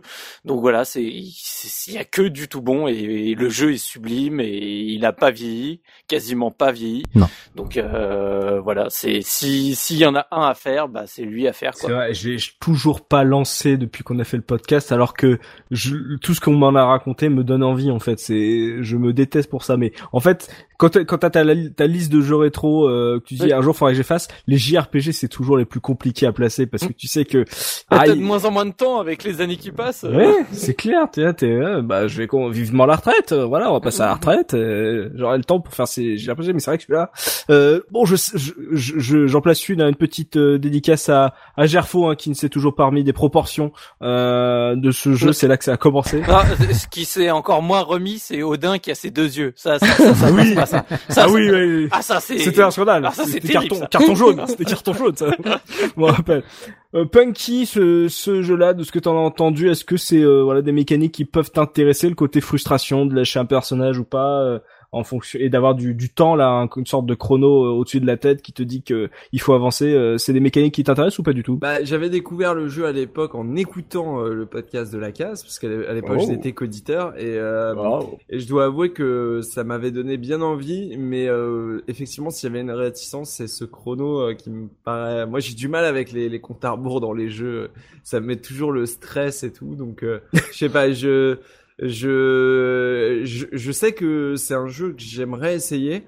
Euh, déjà, il est pareil, c'est l'accessibilité, il est tout en anglais, donc euh, ça va être, euh, il va falloir se motiver parce que ça en plus ça a l'air verbeux as fuck, donc ça, l'air de beaucoup papoter et, et c'est sûr que c'est plus agréable quand c'est en français. Mhm. Euh, mais euh, c'est une série que j'ai envie d'essayer, euh, surtout que je crois qu'il y a eu des suites hein, sur DS. Euh, et Ouais, ouais, ouais. T'as le, t'as le 2 sur PS2 et puis t'as, t'as une version DS. Ok, bah voilà, bah c'est, ça donne envie, surtout la mythologie nordique comme ça, ça a l'air cool et tout. euh, franchement, euh, euh, Dunn me donne encore plus envie de tester, malgré euh, effectivement euh, ces combats qui ont l'air euh, pas tout le temps faciles et assez exigeants. euh. Ouais, mais vas-y, c'est le meilleur jeu. De toute façon, tu peux y aller. Franchement, ça va. Le système de combat, il est tellement aux petits oignons que, euh, en fait, euh, c'est c'est un pur, pur plaisir, quoi. Ouais, je pense une fois que t'es rentré dedans, t'as euh, le côté euh, rythmique euh, de, des enchaînements quand t'as ton ton équipe, ça doit être vraiment une, une prise en main vachement agréable et beaucoup plus intuitive, enfin euh, dynamique euh, que juste descendre dans les menus d'un jeu au tour par tour où tu tu fais exactement les mêmes actions. Là, il doit y avoir un côté un- beaucoup plus euh, jeu de danse en fait, presque euh, dans le, Mm. le- le- la rythmique de, Ouais. du combat en fait. Ah, le système de combat était souvent copié, jamais égalé, quoi. hein. Oh Alors, ce qui est assez marrant d'ailleurs dans les dans les combats, c'est que Oui. euh, euh, la version anglaise euh, des voix dans les combats et dans les enfin les les, les, les cris d'attaque etc est vraiment très bonne, voire presque meilleure que la Jap, parce que j'avais essayé de version euh, une version japonaise. Par contre après bon le doublage euh, des textes euh, c'est moins bien.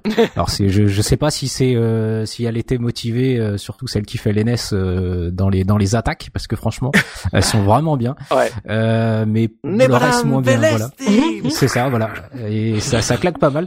Du coup, la première fois, je l'ai fait en, je l'ai fait en, j'ai fait, j'ai trouvé une version euh, où il y avait juste les voix en Jap sur sur la version anglaise. J'étais très déçu parce que justement, les les attaques ont beaucoup moins de pêche. Euh, donc, je crois que c'est un des premiers jeux. où Je me suis dit, putain, la version américaine est presque mieux, quoi. Hmm, D'accord, ok, donc c'est pas Sauf forcément les, après dans les textes après, ouais, voilà. Non, non, pas du tout. Non, non, clairement. euh, bon, c'est vrai que le, le fait qu'il soit que en anglais euh, peut être un peu rebutant, surtout qu'il y a Mhm. beaucoup beaucoup de textes. Euh, D'ailleurs, il y a une euh, il y a une trad de la version DS, euh, mais c'est la seule où il y a une trad, enfin une fan trad euh, Ah oui, c'est vrai, Ah, j'ai la ok. version DS. française. Ouais, ouais. C'est le seul épisode que Et j'ai. ben voilà, vous n'avez plus aucune excuse. Oui, oui, c'est vrai, c'est vrai. Enfin, si, si, mon excuse, c'est qu'elle est en France. Ah, c'est, ce- celui sur DS, c'est quand même différent. non, non, hein. C'est- j'imagine c'est Ouais, pas- c'est pas pareil. le Ouais, c'est pas pareil. enfin, j'aurais pas commencé par la version DS en tout cas. D'accord, ok, donc euh, également un, un jeu du cœur pour Dun. En termes de musique, Dun, est-ce que tu as trou- tu as choisi une musique à nous faire écouter pour nous vendre ce jeu? Alors c'était très difficile parce qu'elles sont toutes, euh, sont toutes euh, monstrueuses. Euh, mais bon, je, je, je resterai sur euh, Holly's Twilight, qui est en fait la musique qu'il y a dans le dans le prologue, euh, qui représente euh, pas mal bah, le l'esprit L'envie du de se jeu, le pendre, côté- euh, voilà, voilà. le- c'est un petit c'est un petit peu ça. Non, franchement, ouais, c'est c'est voilà. Mais après toutes les musiques, celles de combat, toutes elles sont vraiment euh, sont, sont vraiment toutes toutes géniales. Quoi. Tout est bien dans ce jeu. Ok, bon, on va, on va déprimer un peu avec euh, le choix de notre invité. On se retrouve tout de suite après, à tout de suite.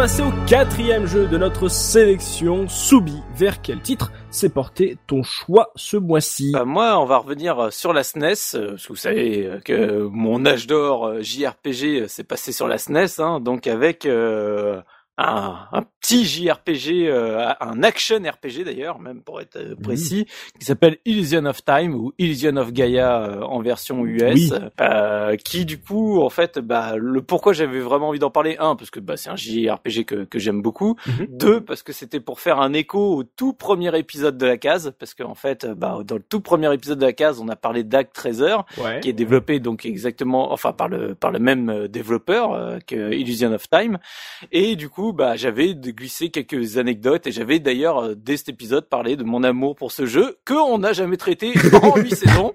Donc voilà, c'était pour dire que des fois, voilà, il y a, il y a des jeux qu'on espère parler depuis le tout départ de la case, et, et- et c'est que maintenant que ça arrive dans la liste. Et encore, c'est parce que je peux en parler que tout seul, quoi. Quelle, quelle, ah là là, quelle, quelle abnégation Ouais, t'as vu un peu euh, ce sens du Oh. sacrifice et de l'attente. Donc voilà, donc euh, on en revient euh, bah, à cette époque, euh, année euh, 95 euh, de mémoire, euh, j'avais euh, même pas 12 ans encore, où euh, en fait bah à l'époque, tu sais, tu achetais souvent des jeux à la jaquette, bah moi je commençais à acheter les jeux au guide officiel Nintendo. C'est-à-dire que j'avais repéré euh, sur euh, la Super Nintendo quand mon pote il s'était acheté Super Metroid avec le guide, bah c'est un jeu que j'avais sûr kiffé. Qu'après quand il avait acheté Secret of Mana avec le guide, j'avais encore plus kiffé. Que du coup quand il y avait eu Secret of Evermore avec le guide, j'avais un petit peu moins kiffé, mais j'avais bien kiffé quand même. Et donc euh, bah à cette époque-là, je commençais euh, quand bah je savais pas quoi choisir, je me suis dit bon bah je vais prendre euh, un jeu avec le guide et donc à l'époque j'avais acheté Illusion of Time donc euh, qui avait également le guide officiel et juste derrière le jeu suivant que j'ai acheté c'était Mystic Quest Legend que j'ai acheté avec le guide. Bon c'est Là, je m'étais fait un peu, un peu pigeonner, mais c'est pas grave. C'est grâce à lui que j'ai découvert juste derrière Chrono Trigger, donc euh, je, je en veux pas tant que ça. Mais j'en reviens donc euh, à mon Illusion of Time où j'ai acheté donc le jeu, c'était le premier que moi j'achetais euh, parce que tous les autres c'était mes potes qui les, qui les avaient. Donc là Mhm. c'était moi officiellement qui achetais un jeu avec le guide à l'intérieur, le guide officiel Nintendo, qui a une illustration absolument sublime sur euh, sur sa première page. J'ai une question bête d'ailleurs là-dessus, excuse-moi. Euh, Quand tu les, les ces, jeux-là qui étaient avec le guide officiel à l'époque, Mm. Ils cou- ça coûtait beaucoup plus cher euh, qu'un jeu, on va dire euh, normal. Rhine, c'était exactement le même C'était le même tarif. prix. Ouais, c'était pareil. Ah bah ouais. Ah ouais, c'était une bonne occasion. ça, Hein. Bah, de mémoire, en tout cas, je l'ai pas payé plus cher qu'un autre jeu. euh, D'accord. Donc, euh, enfin, c'était dans la même. Tu sais, à l'époque, euh, selon euh, l'éditeur tiers, euh, ça, ça Mm. pouvait varier. T'achetais un, un jeu de sport, euh, tu, tu douillais, mais non, de, de mémoire, j'avais pas raqué comme un. Tu sais, je- mais j'avais pas eu l'impression de m'être saigné euh, pour pour le prendre. Donc, euh, surtout qu'il était sorti là, il y a vraiment pas très longtemps. C'était un jeu. Quasiment euh, Day One, euh, enfin Day One pour l'époque quoi. Ouais. Donc voilà, donc euh, j'ai acheté euh, le jeu avec le guide et il faut savoir que bah comme je pense beaucoup de joueurs de ma génération, euh, j'ai énormément d'affect pour les guides Nintendo. Il m'en manque qu'un, c'est celui de Super Metroid, mais maintenant je, je Je pense Commence- que commence je peux te quasiment faire une raison. ouais, à me faire une croix dessus. Mais euh, voilà, c'est- c'était des, des guides qui étaient quand même vachement bien foutus, qui étaient entre le, la Solus et, et l'art- l'artbook, quoi. Donc euh, du coup, j'adorais parcourir les guides avant même de finalement de parcourir le jeu pour voir toutes ces illustrations qui montraient les personnages, que tu allais découvrir dans le jeu, etc. Donc euh, j'ai eu un énorme affect.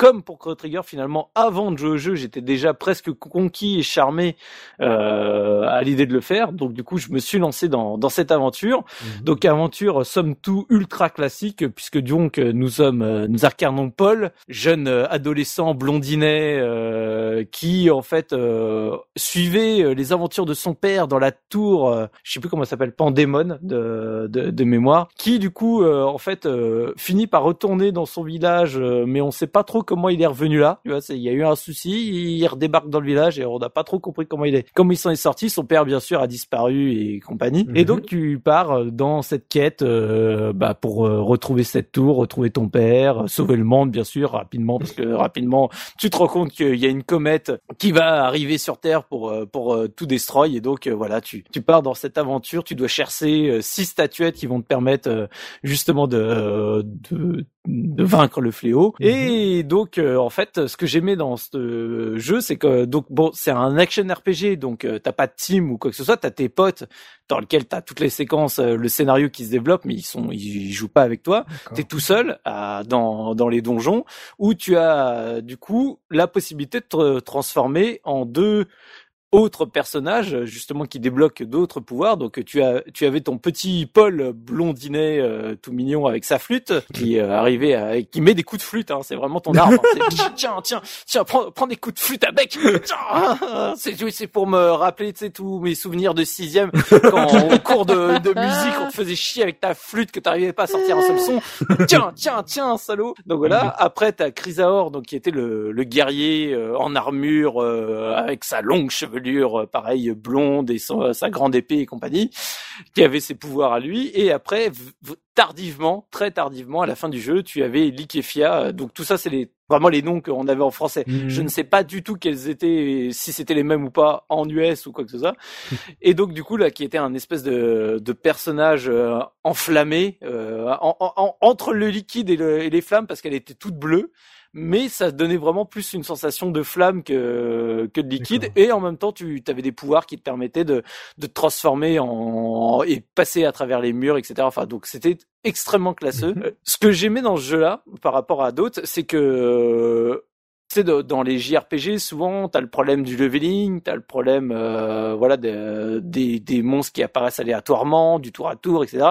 Donc là, on est dans l'action RPG. Donc moi, j'ai, j'ai, j'ai toujours apprécié les action RPG, euh, Secret of Mana, Kingdom Hearts, euh, tout ce que tu veux, hein, ça, ça apporte Mhm. un grand dynamisme. Mais là, la différence, c'est que tous les ennemis sont déjà sur la map. Et tu, en gros, il ne réapparaît jamais. C'est pour le les. Et ben, en général, c'est tu t'es dans une zone, t'as tous les ennemis qui sont là, tu les tues tous et ça te donne un bonus euh, de vie, de défense ou de ou de force à la fin de hum, de la zone. Et donc chaque zone comme ça, t'avances, tu tu, tu tues tout ce qui passe et s'il t'en manque, tu regardes sur la carte et il t'indique où il y a des ennemis, donc tu leur cours après limite pour euh, dire attends attends mon gars, je veux mon bonus, hein, hein, hein, mon bonus d'XP, donc tu leur cours après. Mmh. Et donc c'est un jeu où tu tu as pas de prendre la tête avec euh, justement tout ce qui est, euh, je veux dire les les mécaniques de progression traditionnelles des autres JRPG, voilà vraiment leveling où tu te sens euh, tout faiblard euh, quand t'arrives des fois chez un certain boss et t'es obligé de tourner autour de la zone pour autour pour du point de sauvegarde. Voilà. Donc là, tu t'avances. Alors après, bah, si tu décides de tracer sans jamais euh, achever les zones, oui, là, tu vas te retrouver euh, un peu en slip devant les boss. Mais euh, voilà, c'est Mhm. ultra moins contraignant que que dans d'autres JRPG. Le jeu est vraiment pas dur, donc il est très très accessible. Euh, bah déjà rien que par ces mé- cette mécanique là, ça, ça ça le rend super accessible. Et du coup, c'est un jeu aussi que j'ai aimé beaucoup à l'époque parce que bah tu sais quand t'as 11-12 ans, c'est le moment où tu commences à construire euh, tous tes univers euh, que, que t'adores, fantastiques et tout ce genre de choses. Et en fait, ce jeu a beaucoup de, hum, il reprend beaucoup de de, jeux- de mythologie ou de choses de la de- du monde que je connaissais pas encore. Donc dans les dans tout ton périple que tu vas faire à travers le monde, tu vas faire, tu vas visiter des mines euh, Maya, Inca. Tu sais pas trop parce que alors c'est traduit Maya dans notre texte à nous, mais après euh, c'était peut-être une euh, plutôt Inca qui voulait faire. Mhm. Tu vas avoir, moi ça m'avait marqué à l'époque, bah vous savez les plaines de Nazca où il y a les les grands dessins. Oui. Et ben moi c'était la première fois que je découvrais ça parce qu'elles sont dans le jeu et où du coup tu les découvres et on te parle de de toute cette zone avec voilà ces dessins qu'on sait pas comment ça a été fait et compagnie. T'as la grande muraille de Chine, t'as les pyramides, t'as les temples de Angkor. Te parle du du continent perdu de Mu Mhm. euh, tu sais comme Atlantide tout ça. Donc euh, tout ce genre de choses bah du coup moi c'est je le connaissais pas du tout. Et j'ai commencé à découvrir grâce à ce jeu. Et, et après je me suis intéressé vraiment à ce que c'était pour de vrai.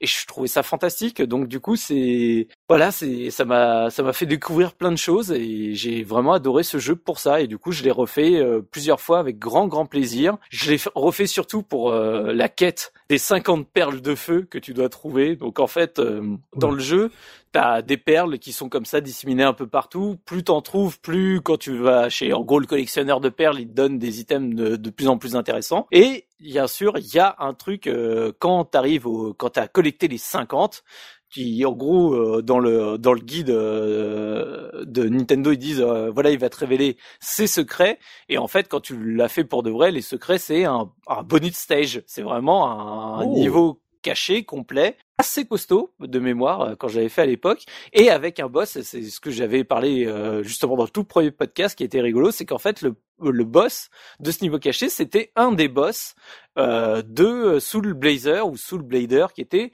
le jeu euh, le JRPG fait par la même team juste avant puisqu'en fait euh, Illusion of Time est considéré on va dire dans une trilogie, même si chaque jeu est vraiment indépendant, où t'as Soul Blazer, Illusion of Time et Terranigma en troisième épisode. Mhm. Et euh, donc voilà, donc du coup j'avais adoré faire ça, euh, sachant que du coup dans la quête des perles, t'avais euh, pour le, je pense que ceux qui l'ont fait à l'époque auront ce souvenir où en fait une des premières perles du jeu est absolument infâme à récupérer parce qu'en fait t'as euh, en gros c'est un endroit dans la première ville, t'as un pêcheur et qui est juste euh, à côté de la hum, cave où tu dois, euh, en gros, tu te retrouves avec tous tes potes. C'est c'est c'est ton Mhm. ta petite grotte euh, où tout chacun se fait ses films quand quand t'es ado, machin. On se retrouve tous là. C'est la c'est la bande du, La du héros. planque. Voilà la planque.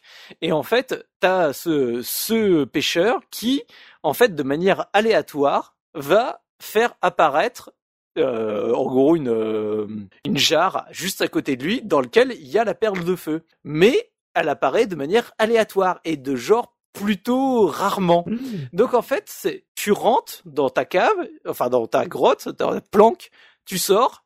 Bon, il a pas le truc. Tu rentres, tu sors, tu rentres, tu sors, et tu fais ça. Des fois, il y a des parties où, genre, au bout de de cinq, six fois, je l'avais, ou des fois, c'était infiniment plus long. Et c'est surtout que, tu sais, à force de faire le truc en automatisme, tu rentres, tu sors, tu rentres, tu sors, tu sors, tu vois la jarre, mais le réflexe rentre quand même. tu re-rentres quand même parce que ton doigt a déjà fait le mouvement et fait haut. Et là, sauf que t'es re-rentré, quand tu ressors, bah là, elle est plus là. Et là, comme ça faisait à peu près 50 fois que tu faisais le mouvement, et bah tu hurles toutes les larmes de ton corps. Et euh, enfin, c'est, ça m'a vraiment marqué. Ce- ce- cette perle de feu, est un traumatisme euh, de jeunesse euh, parce que euh, à récupérer c'est c'est chiant au possible quoi. Mais par contre voilà la récompense de faire les 50 perles valait vraiment le coup de le faire donc euh, au moins il se moquait pas de toi Grave. et, et c'était vraiment chouette quoi. Donc euh, vraiment faites-le ce jeu, il est super cool, c'est un action RPG qui passe super bien, qu'on parle beaucoup trop peu souvent à mon goût, alors qu'il est super accessible et l'histoire est toute euh, toute gentillette. T'as des moments hyper touchants euh, comme dans tout JRPG. Bien sûr, t'as les amourettes entre personnages euh, qui qui vont bien, mais avec une fin qui te laisse quand même une petite euh, un, petit instant de larme en te disant non non ça peut pas finir comme ça tu sais t'as t'as le gros doute tu dis non ils, vont ils vont vraiment ils vont en gros ils vont faire les charognes et euh, enfin voilà j'a- j'adore euh, j'a- j'adore ce jeu j'adore la fin et, et, et vraiment l'histoire est super bien et il y a plein de plein de clins d'œil je veux dire t'as quand même Kafka dans le jeu quoi Non. bah si, t'es le en auteur, c'est le- il discute avec sa femme qui est, je sais plus, un- une musicienne connue, je crois, de mémoire.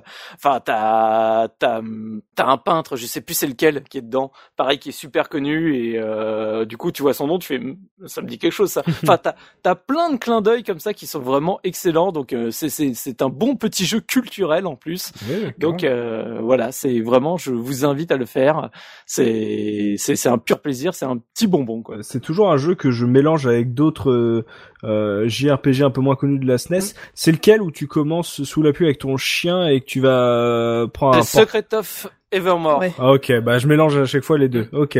J'ai Oui. plus joué à Secret of Evermore du coup. Ouais, Ok. C'est celui qui se déroule à Pontoise euh, dans la version française. et, et du coup, moi, ça m'avait vraiment marqué à l'époque puisque j'habite à, à l'époque, j'habitais à 10 minutes de Pontoise. et donc je me disais quoi? Quoi, quoi, quoi, ça se passe à Pontoise? Mais, mais, mais, mais qu'est-ce que c'est que ce truc Euh, Et, et c'est parce que bah, Nintendo France à l'époque avait leur siège à Cergy Pontoise, donc Ah. forcément ils avaient traduit. bah oui, c'est les, trucs, euh, c'est les trucs rigolos quand tu le découvres après. Mm. Euh, moi, c'est quand je suis arrivé à la fac que j'ai, à l'époque, j'avais découvert le, que le, les, les bureaux de Nintendo France étaient juste à côté de ma fac, quoi. Ça, tu-. Ils sont toujours d'ailleurs, ils sont toujours à Sergi, euh, Ah ouais. euh, Nintendo France. D'accord. Bon, ils ont pas bougé. Euh, Dan, notre invité, est-ce que tu as fait ce jeu? Du tout. Un peu le, bah le problème c'est que j'ai, j'ai- il y a le syndrome euh, des prix euh, sur Super Nintendo et comme du tout, enfin à cette époque-là, je faisais pas du tout de JRPG quand c'était Super Nintendo. J'étais pas du tout ça. Je suis mis vraiment à la PlayStation, donc à certains que je suis revenu un peu en arrière, mais euh, ouais, les, les cotes font que euh, bah il y a beaucoup de JRPG sur SNES que j'ai pas. Alors, je, je vais jeter un pavé dans la mare parce qu'on l'entend la Don depuis tout à l'heure. Don, t'es en train de dire que l'émulation, tu, tu ne cautionnes pas, tu ne fais jamais d'émulation? Non, non, je, c'est rare. C'est rare. En fait, euh, c'est pas bon. Chacun, Wow. chacun fait, chacun fait ce qu'il veut. Mais c'est plus que le problème, c'est que si je, je sais que si je me lance là-dedans, j'aurai accès à tout. Et quand t'as accès à tout, en fait, tu fais tout en démo, en fait. Tu fais Voilà. rien. C'est Tu, tu lances 5 minutes, tu fais ouais bon voilà. Puis après quand tu les achètes, t'as même plus le plaisir de dire ah putain ça y est je me le suis chopé, je vais je vais pouvoir le faire. euh. non du coup euh, non je voilà je joue que ce que que ce que j'ai. Eh ben, Belle euh, mentalité. eh ben bravo. Impressionnant. Ah, ouais, grosse mentalité parce que euh, résister comme ça, euh, surtout quand tu vois les prix s'envoler année après année, euh, non, reste droit dans ses bottes.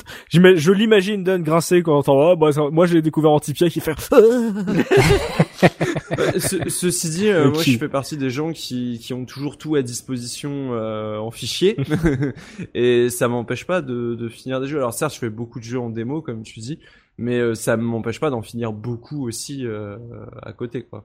Ça, en tout cas, euh, c'est C'est pas incompatible. possible de, de jouer en émulation et de quand même se faire des jeux entiers.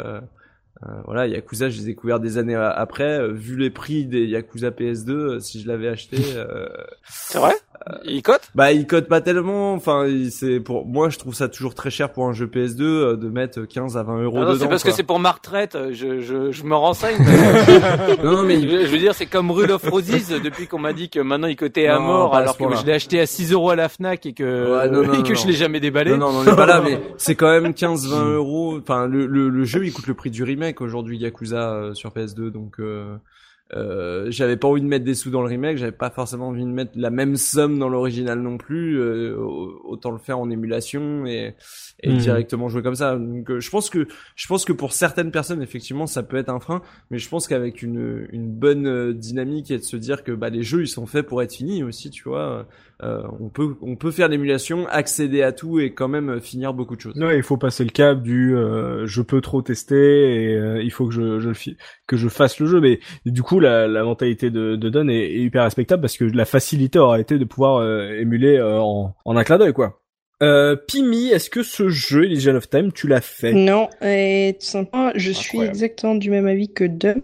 En fait, parce que bah, déjà parce que j'avais pas de Super Nintendo, moi j'étais euh, Team Sega, oui, oui. et et pareil, ben, vu les prix, j'ai pas acheté de jeu. Et je rejoins, mais c'est exactement ça, c'est que j'ai essayé de faire de l'émulation euh, il y, a, y, a, un bon moment de ça, mais j'ai pas autant de plaisir mhm. en fait que euh, si j'avais si j'avais cherché le jeu pendant je sais pas combien de temps, je ça y est, je l'ai, je vais pouvoir le faire. Donc euh, non, malheureusement non, je l'ai pas fait et j'aimerais le faire un jour, je ne sais pas quand, mais j'aimerais le faire un jour. Ok. Mais ça fait à part Valkyrie, à chaque fois que quelqu'un propose un jeu, personne ne l'a fait, donc ouais. on voit que c'est euh, un JRPG, c'est un, genre que beaucoup aiment, mais euh, on voit que la liste à faire euh, est, beaucoup plus longue que sur certains autres ça, genres. C'est surtout c'est qu'il y a tellement de JRPG qui sont sortis et t'en as tellement, t'en as tellement beaucoup qui sont cultes que pour tous les faire, euh, bonjour quoi. Et c'était beaucoup d'imports aussi. Ouais. C'était quand même beaucoup moins facilement accessible que mm. que maintenant. À la rigueur, c'est vrai qu'on les a presque tous, mais euh, avant. Euh, ouais, et puis sachant que maintenant qu'on les a presque tous, en fait, on regrette presque de presque les avoir tous parce que franchement, ça, ça a tellement baissé le niveau par rapport à il y a quelques années que tu as fait ouais bon. Ah, et ça, il y a des gens qui adorent jouer FF15 encore aujourd'hui, hein, qui sont très tristes qu'il n'ait pas d'épisode sur Noctis. Je croyais que FF15 était l'épisode je peux le défendre un petit peu parce que j'ai beaucoup aimé FF15 quand même. Ah. Pas pour un pas, pas comme un comme un FF mais euh, pas comme un RPG non plus mais euh... ouais voilà c'est ça comme un jeu vidéo. il aurait fallu qu'il s'appelle autrement comme, en fait. Comme Grand Turismo, j'ai trouvé vachement bien quoi. C'est ça c'était un bon autoradio, c'était un bon autoradio, c'est ça. Les couchers de soleil formidable, très bon jeu de pêche. Excellent, excellent jeu de pêche. Euh, Punky Illusion of Time tu y as touché ou ça t'intéresse pas du tout? Euh, Rappelle-moi c'est sur quelle console déjà? C'est sur Super, Nintendo Super, Super Nintendo. Non, je connais pas ça, moi. Non, non pas du tout. euh, c'est une console qui existe.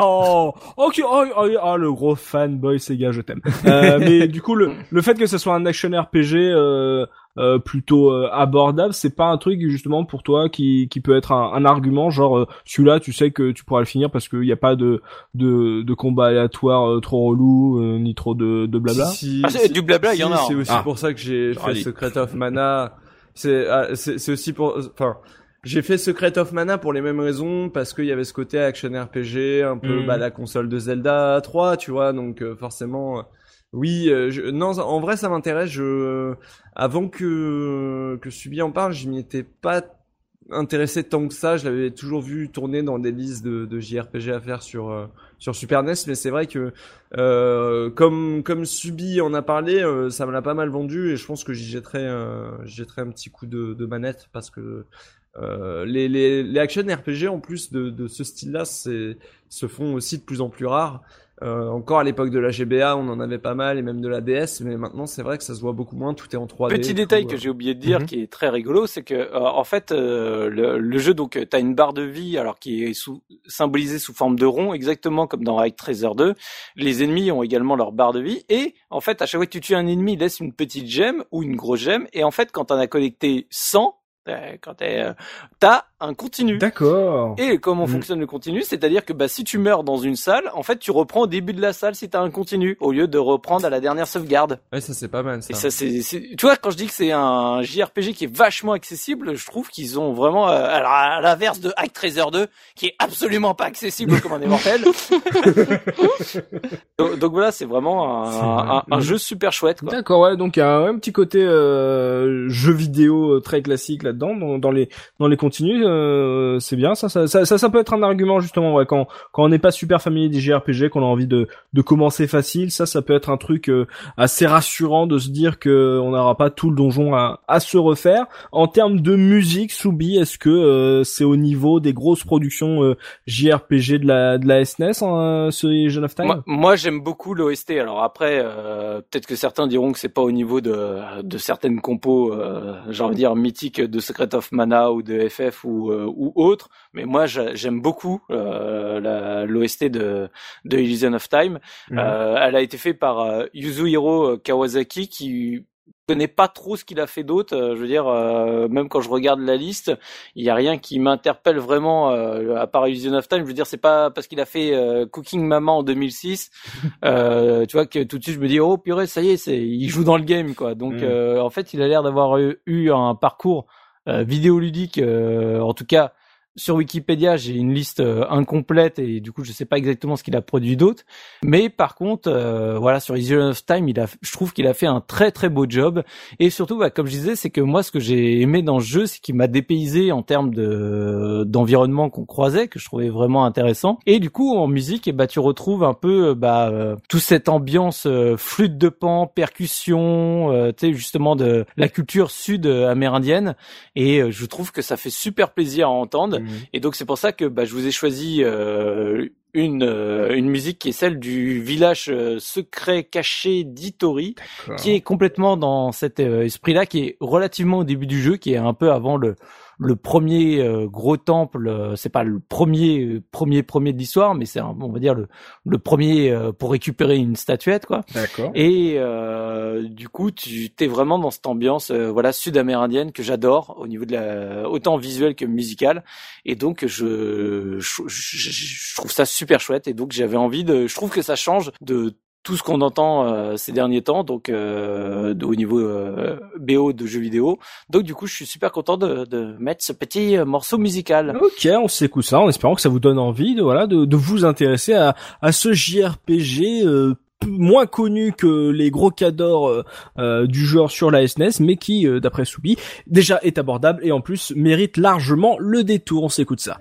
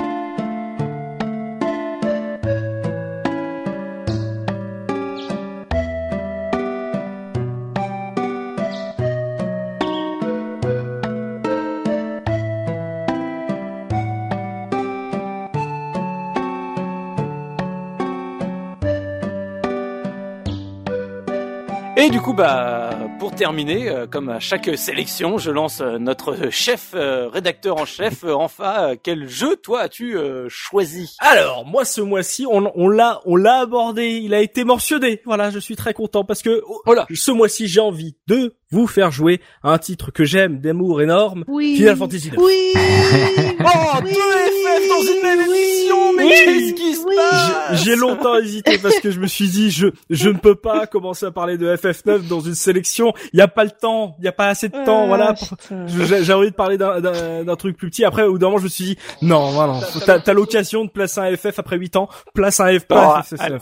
Non, ah, eh, eh, eh, arrête enfin. Avoue qu'en fait c'est le seul JRPG que t'as fait, donc Oh tu savais pas comment t'allais faire pour C'est autre. totalement faux, monsieur. J'ai commencé par Shining in the Darkness, j'ai enchaîné par euh, les Shining Force. J'avoue. Euh, après, oui, après j'ai arrêté. Mais euh, sinon, euh, j'avais vachement bien commencé. Oui, mais tu, tu, tu as le mérite d'être un, un JRPGiste Sega. Oui. Ce qui, est- qui sont beaucoup trop rares de nos jours. C'est ça. Je, je salue les trois autres euh, qui nous écoutent. Euh, donc FF9, c'est un RPG au tour par tour qui a été développé et édité par Squaresoft, sorti en 2000 sur PlayStation au Japon et aux US, début 2001 chez nous en France. Euh, ça m'a marqué quand t'as parlé de ton jeu, Soubi, parce que effectivement quand je l'ai, quand j'y joué, j'avais euh, 11-12 ans aussi euh, quand j'ai eu ce, ce jeu donc euh, c'est peut-être aussi pour ça qu'il a un petit peu un gros affect euh, chez moi parce que c'était à une époque où euh, euh, j'entamais l'adolescence et que mes goûts commençaient à peut-être à, se marquer un peu plus. Euh, c'est le dernier jeu que j'ai eu sur PlayStation 1 puisqu'il arrive vraiment à la toute fin de la PS1. Euh, à l'époque, on avait déjà la Dreamcast dans le salon depuis un moment. On allait avoir la PS2, je pense, la même année. Et mais moi, je voilà, je restais dans ma petite chambre avec ma PS1 parce que quand je pouvais pas utiliser la télé du salon, je pouvais me rabattre euh, sur ma petite euh, cathodique avec euh, mon vieux fauteuil troué. Enfin, je- voilà, j'ai des gros souvenirs de ça. Euh, je préviens. c'est non mais c'est voilà, c'est il y a y a, y a un vrai Non, côté mais Madeleine de. Présenté comme ça, Oui. ça fait vraiment le, et puis euh, le repas où on que des. C'est ça. et- Non, non, mais voilà, j'ai, j'ai- en fait, pour, pour, l'anecdote, on s'en fout, mais en fait, j'avais récupéré un vieux euh, fauteuil euh, quand mes parents ont changé le, le salon. J'avais récupéré des vieux fauteuils pour avoir mon gros fauteuil matelassé dans ma chambre, devant ma, ma cathodique. Donc, il y avait un côté ultra confort dans mon coin, euh, dans, dans ma chambre. Donc, c'était le, le début euh, de l'indépendance culturelle euh, pour Enfalmir. Euh, donc, du coup, voilà, c'est, les souvenirs qui, qui remontent là-dedans, des odeurs, des, des voilà, des, toute une époque. Euh, je préviens tout de suite sur FF9, je vais, la- je vais faire le plus court possible. Donc je vais pas, je vais vraiment me concentrer sur ce que j'ai préféré du jeu. Je vais pas vous faire un très gros récap. Je parlerai très très peu euh, de l'histoire. Je vais mettre vraiment l'accent sur les, les trucs qui m'ont énormément marqué. Et de toute façon, je sens qu'on va être Oui. obligé d'en faire un sur FF9 parce que bon, en gros, Pimi, Oui. je pense qu'elle valide. Toi, toi, tu valides. Bon, moi, il va falloir. Donne, Donne, je Moi, il valide. va falloir faut que tu le fasses. Ouais. Moi, il va falloir que je le fasse parce que du coup, je pense que tous les as s'étaient alignés pour que je le fasse. Donc, euh, Bah voilà, voilà, ça, ça, ça, ça sera ma, ma petite mission, c'est essayer de, te- de te titiller là- là-dessus. euh, comme j'avais dit euh, tout à l'heure, euh, bah moi j'ai découvert la série avec FF7. Euh, j'ai- je crois que j'avais même fait la blague dans un euh, dans un édito euh, où justement euh, j'avais reçu- FF7 c'est le premier jeu que j'ai eu avec ma PlayStation PlayStation qui était ma première console rien qu'à moi euh, tout seul. Et du coup je comprenais pas pourquoi ça s'appelait FF7 parce que je connaissais pas cette série et je voyais et je, je voyais pas comment j'allais pouvoir apprécier un jeu alors que j'avais pas fait les six premiers. Euh, je disais je vais rien suivre à l'histoire. Et donc du coup euh, j'ai mis du temps à apprécier euh, cette série même si ça a été une découverte d'univers total pour moi sur ma, ma première console.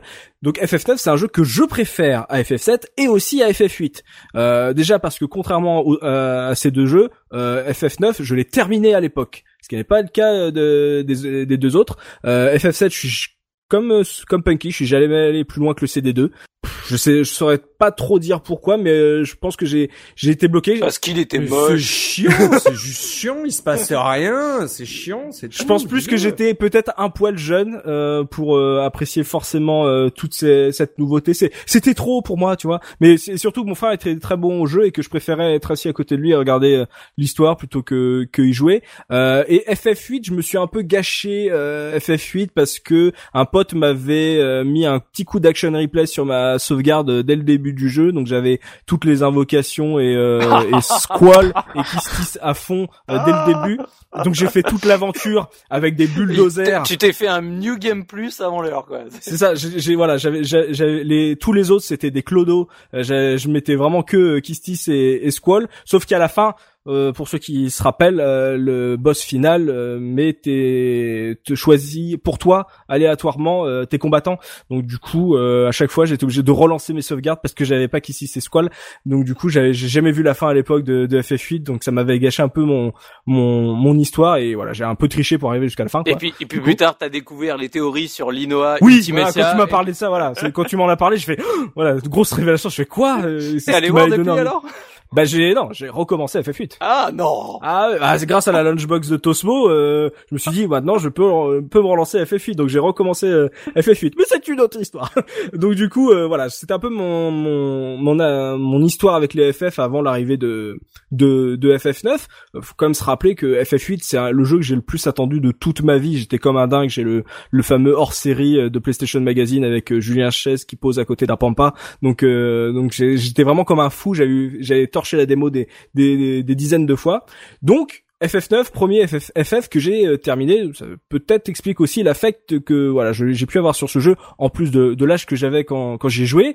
C'est du médiéval fantastique. On sort euh, voilà des looks futuristes euh, de FF7 et FF8. C'est annoncé évidemment comme un retour aux sources pour la série, mais moi comme j'ai connu la série à partir du 7, pour moi c'était une nouvelle orientation et que j'ai préféré. clairement quand j'ai fait quand je me suis lancé dans cette histoire, je me suis dit oh la vache ils ont eu raison de passer au médiéval, c'est vachement mieux. Parce que voilà j'avais pas ce, ce background des, des premiers FF que j'ai fait très très très tardivement. Euh, en plus, donc Medieval Fantastic, c'est ma cam. C'est un jeu avec des pirates du ciel. Et vous savez, vous, vous me connaissez. Moi, les pirates du ciel, ça me parle. C'est, c'est un peu mon petit, euh, mon petit plaisir coupable. Il y a des chevaliers, des magiciens. on, donc on devrait faire un hors-série spécial euh, pirates Pirate du du ciel. ciel. Ah mais ouais, grave. Spécial Eh, pirate tout simplement. hein. Oh, eh, oui, mais moi je parlerais des pirates du ciel, ouais. Mais ouais, ouais, on va mettre ça quelque part là. Le jeu de pirates, ça peut être, euh, ça peut être pas mal.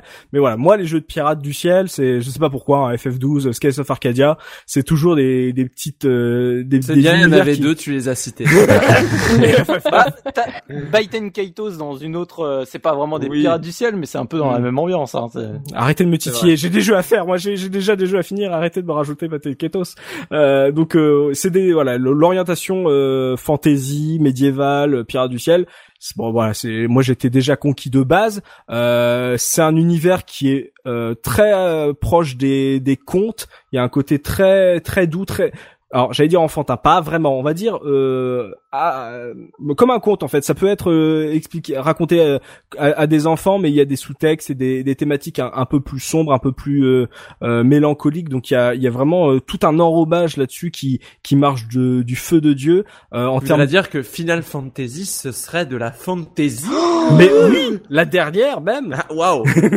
Mais et du coup, dans cet univers-là, parce que on peut accrocher ou pas à un univers d'un épisode en particulier, mais euh, que ça soit la ville d'Alexandrie, l'entrée dans la grande cité de Lane c'est des moments en plus via les cinématiques qui qui restent gravés parce qu'il y a une richesse dans le détail, dans le le, le design de ces cités parce que on va dire c'est on va dire il y a une paix que- qui qui tient dans ce ce continent mais ça commence à être fragilisé parce qu'il y a une reine qui change un petit peu de caractère, qui euh, commence à, à prendre des décisions un peu bizarres. On se demande si elle est pas manipulée. Et il y a une guerre qui peut commencer à, enfin, on va dire que la paix devient de plus en, plus mince. Et il y a tout cet u- tout cet univers qui est euh, dans les premières heures du jeu, qui marche à fond. C'est c'est je pense c'est un exemple de mise en place d'univers ce, ce FF9 en, termes de personnages en termes de juste de la manière dont l'univers fonctionne je veux dire il y a les, les bateaux ils volent grâce à de la brume etc donc ils te mettent ça ils t'approchent ils t'apportent ils t'apportent en fait euh, ces explications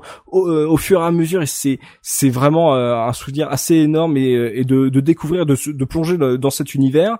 En termes de design moi j'adore le design de cet épisode. Donc pas que les villes mais aussi les personnages parce qu'on est entre le super déformé du moche du 7 et le look réaliste un peu longiligne du, du 8 donc c'est des personnages qui ont beaucoup de caractère T'es Euh, dans du moche beau alors. non, non, t'es que dans du beau. t'es, de- dans du beau mignon. Voilà, t'es dans du beau mignon. Euh, Il y a, y a beaucoup de détails justement dans, dans, dans ces personnages, dans le, on va dire le- la modélisation de ces personnages, dans euh, les décors en précalculé qui sont, je pense, les plus beaux sur la PlayStation. C'est une, ça tabasse la ville. Il y a, y a des tableaux qui sont à tomber par terre dans ce jeu. Donc on est toujours dans cette trilogie PS1 avec décors en précalculé, personnages en, 3D. Donc ça marche euh, vraiment très bien. C'est vraiment, euh, on voyage vraiment beaucoup avec euh, avec ces paysages, avec ces villes, avec ces ces, ces, ces monuments. Enfin, il y a vraiment beaucoup de, de, soins qui a été apporté à ce jeu. Je trouve c'est beaucoup plus inventif que par exemple FF8 que j'adore. Hein. J'aime beaucoup FF8, mais je trouve que FF9 pousse la barre encore un peu plus haut. donc les des personnages ont beaucoup de caractère et même si il y a des pas des ratés, mais on peut on peut discuter certains choix, euh, genre Quina ou Branette. Bon, il y a débat encore là-dessus sur euh, par rapport au reste du casting. Il y a des trucs qui euh, qui marchent un peu moins, euh, peut-être, qui peuvent être des un petit délire pour d'autres, parce que c'est vrai que là on revient à des à des designs qui peuvent être très différents les uns des autres, contrairement à FF7 et, et FF8 qui sont un peu plus homogènes. D'ailleurs, c'est pas Nomura qui design ses personnages. peut-être pour ça que j'aime bien ce, ce, jeu, parce que en plus mon autre FF préféré c'est le 12. voilà, est-ce qu'il y aurait pas, un... hein, voilà, Toi t'as un problème avec les Nomura. En fait et euh, j'ai pas l'impression, mais effectivement, toi, toi, avec les jeux impairs, d'un seul coup, je fais, eh tiens, est-ce que je peux pas blairer ce, ce design? Je ne sais pas, mais euh, il y a peut-être un, petit que, un petit peu de, de ras-le-bol de, de, ces designs-là qui font que, voilà, j'aime un peu plus peut-être les, les designs un peu plus euh, originaux.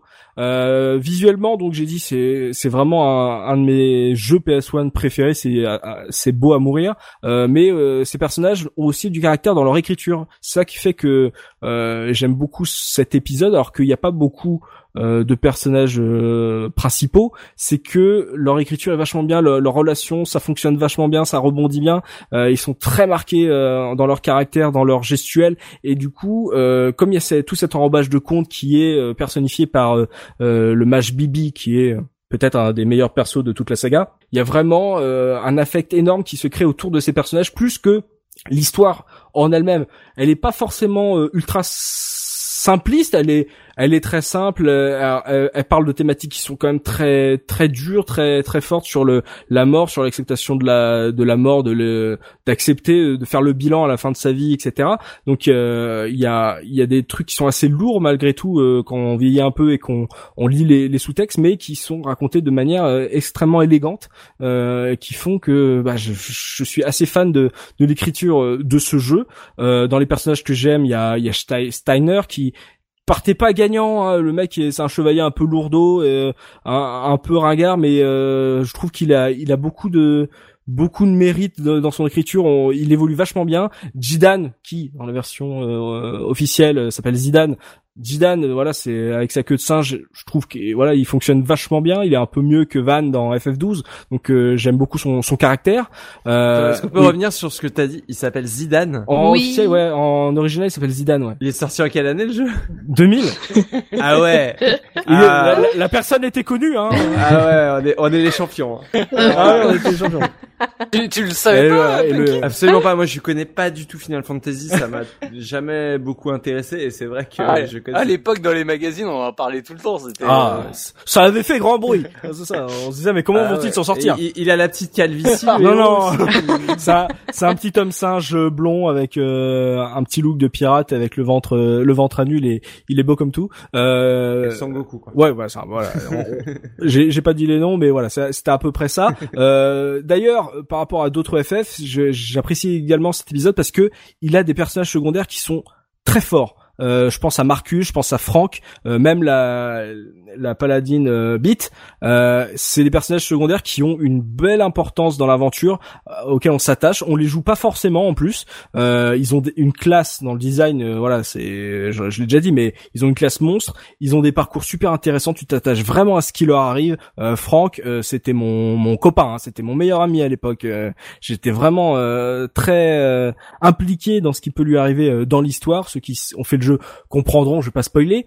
Donc c'est une histoire beaucoup moins enfantine qu'on pourrait croire, donc il y a, vraiment des thématiques fortes. Donc ça, ça peut être vraiment intéressant si vous faites le jeu un peu plus vieux. Vous verrez que ça peut être léger et en même temps euh, ça parle de trucs vachement importants sans tomber, on va dire, dans le côté euh, psycho animé de du dernier tiers de FF8 ou, ou FF7. On est sur un truc un peu plus light. Euh, du coup, c'est peut-être aussi pour ça que j'ai j'ai j'ai pas eu de mal à le finir, c'est que il m'a pas trop perdu sur ce côté-là euh, à la fin. Ça peut être peut-être un défaut pour d'autres, hein, ceux qui ont envie que l'histoire aille euh, dans un côté un peu plus sombre la, au final. voilà, chacun ses goûts là-dessus. Moi, je préférais cette orientation-là. Euh, Soubi parlait de l'accessibilité d'Egen of Time. Je pense que ce FF peut être assez intéressant à faire si on n'est pas familier, euh, méga familier des, des JRPG. C'est moins libre que le, le FF5 de Pimi. Tu t'as pas le choix de, de faire à tes personnages ce que tu veux qu'ils fassent. Leur, leur euh, on va dire leur classe est prédéfinie. Euh, il y a que deux invoqueuses avec un K euh, là-dedans. On va dire une ennemie parce que Echo, bon voilà, elle arrive un peu tard et on s'en fout un petit peu.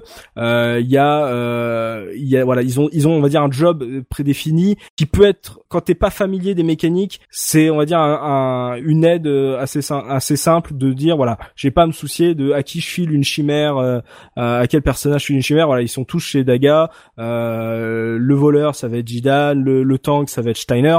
Le mage noir, ça va être Bibi. Donc euh, c'est c'est très bien pour commencer les JRPG de se dire je j'ai pas beaucoup de possibilités mais au moins je vais pas être perdu. D'ailleurs, c'est c'est c'est assez rare, c'est des combats au tour par tour à 4. Euh, du coup, on, certains, ceux qui sont un peu familiers des JRPG vont peut-être trouver que ça euh, ralentit, ça alourdit, on va dire, euh, bah, tout ce qui est Tick Time Battle, justement le, passage de tour.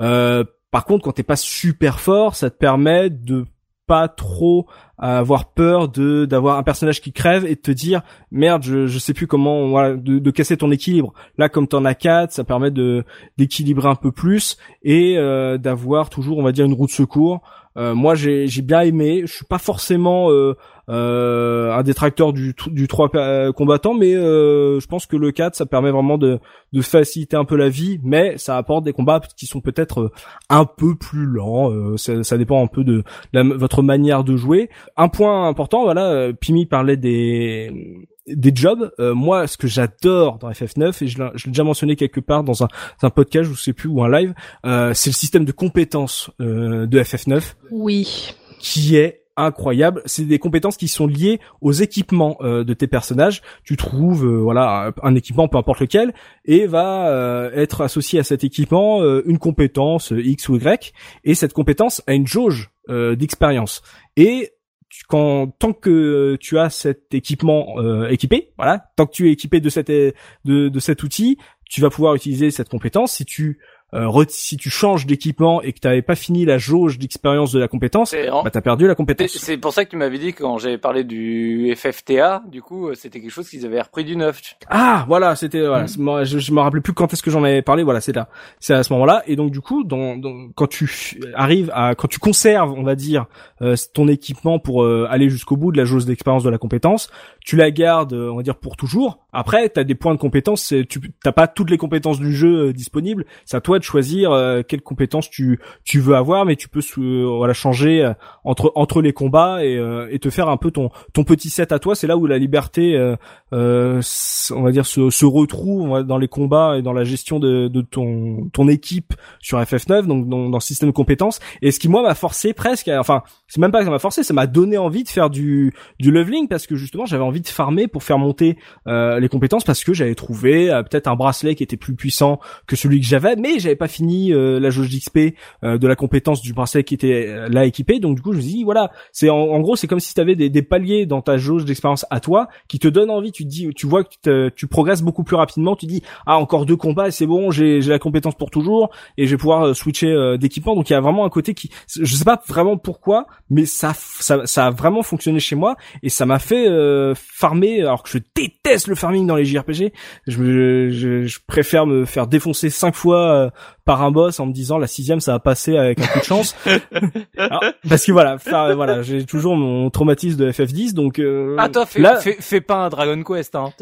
Tu... bah ouais, non je fais pas les Dragon Quest voilà c'est ça.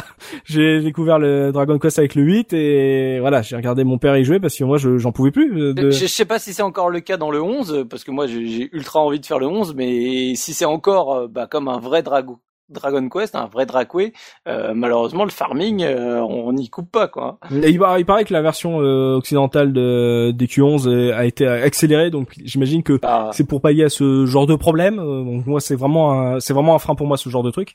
Et là avec FF9, avec ce, système de, de compétences, bah moi ça m'a réglé clairement mon problème. En plus t'as euh, les quatre personnages euh, en pour jouer. Donc il y a il y a vraiment une c'est c'est facile sans avoir trop l'impression qu'on te tient par la main. Tu vois, t'as pas énormément de possibilités, de choix, de de de sets à, à mettre en place, mais euh, bah ça te ça prend des mécaniques très simples et ça te permet de, de progresser. Et voilà et le fait que je, sois arrivé à la fin de ce jeu alors que je finissais jamais mes jeux à l'époque ça, prouve que c'est pas forcément que ça soit simple mais c'est que c'est pas euh, contraignant. Donc ça c'est vraiment un bon point si vous n'êtes pas forcément euh, gros joueur de, de JRPG donc euh, en termes de de technique c'est comme j'ai dit c'est vraiment magnifique. Si par exemple il te sortirait un remake avec des décors précalculés comme ils avaient fait sur Resident Evil GameCube je baffe par terre. C'est, euh, c'est, mais c'est vraiment, c'est, c'est pas forcément que c'est que beau, c'est le design en termes artistiques.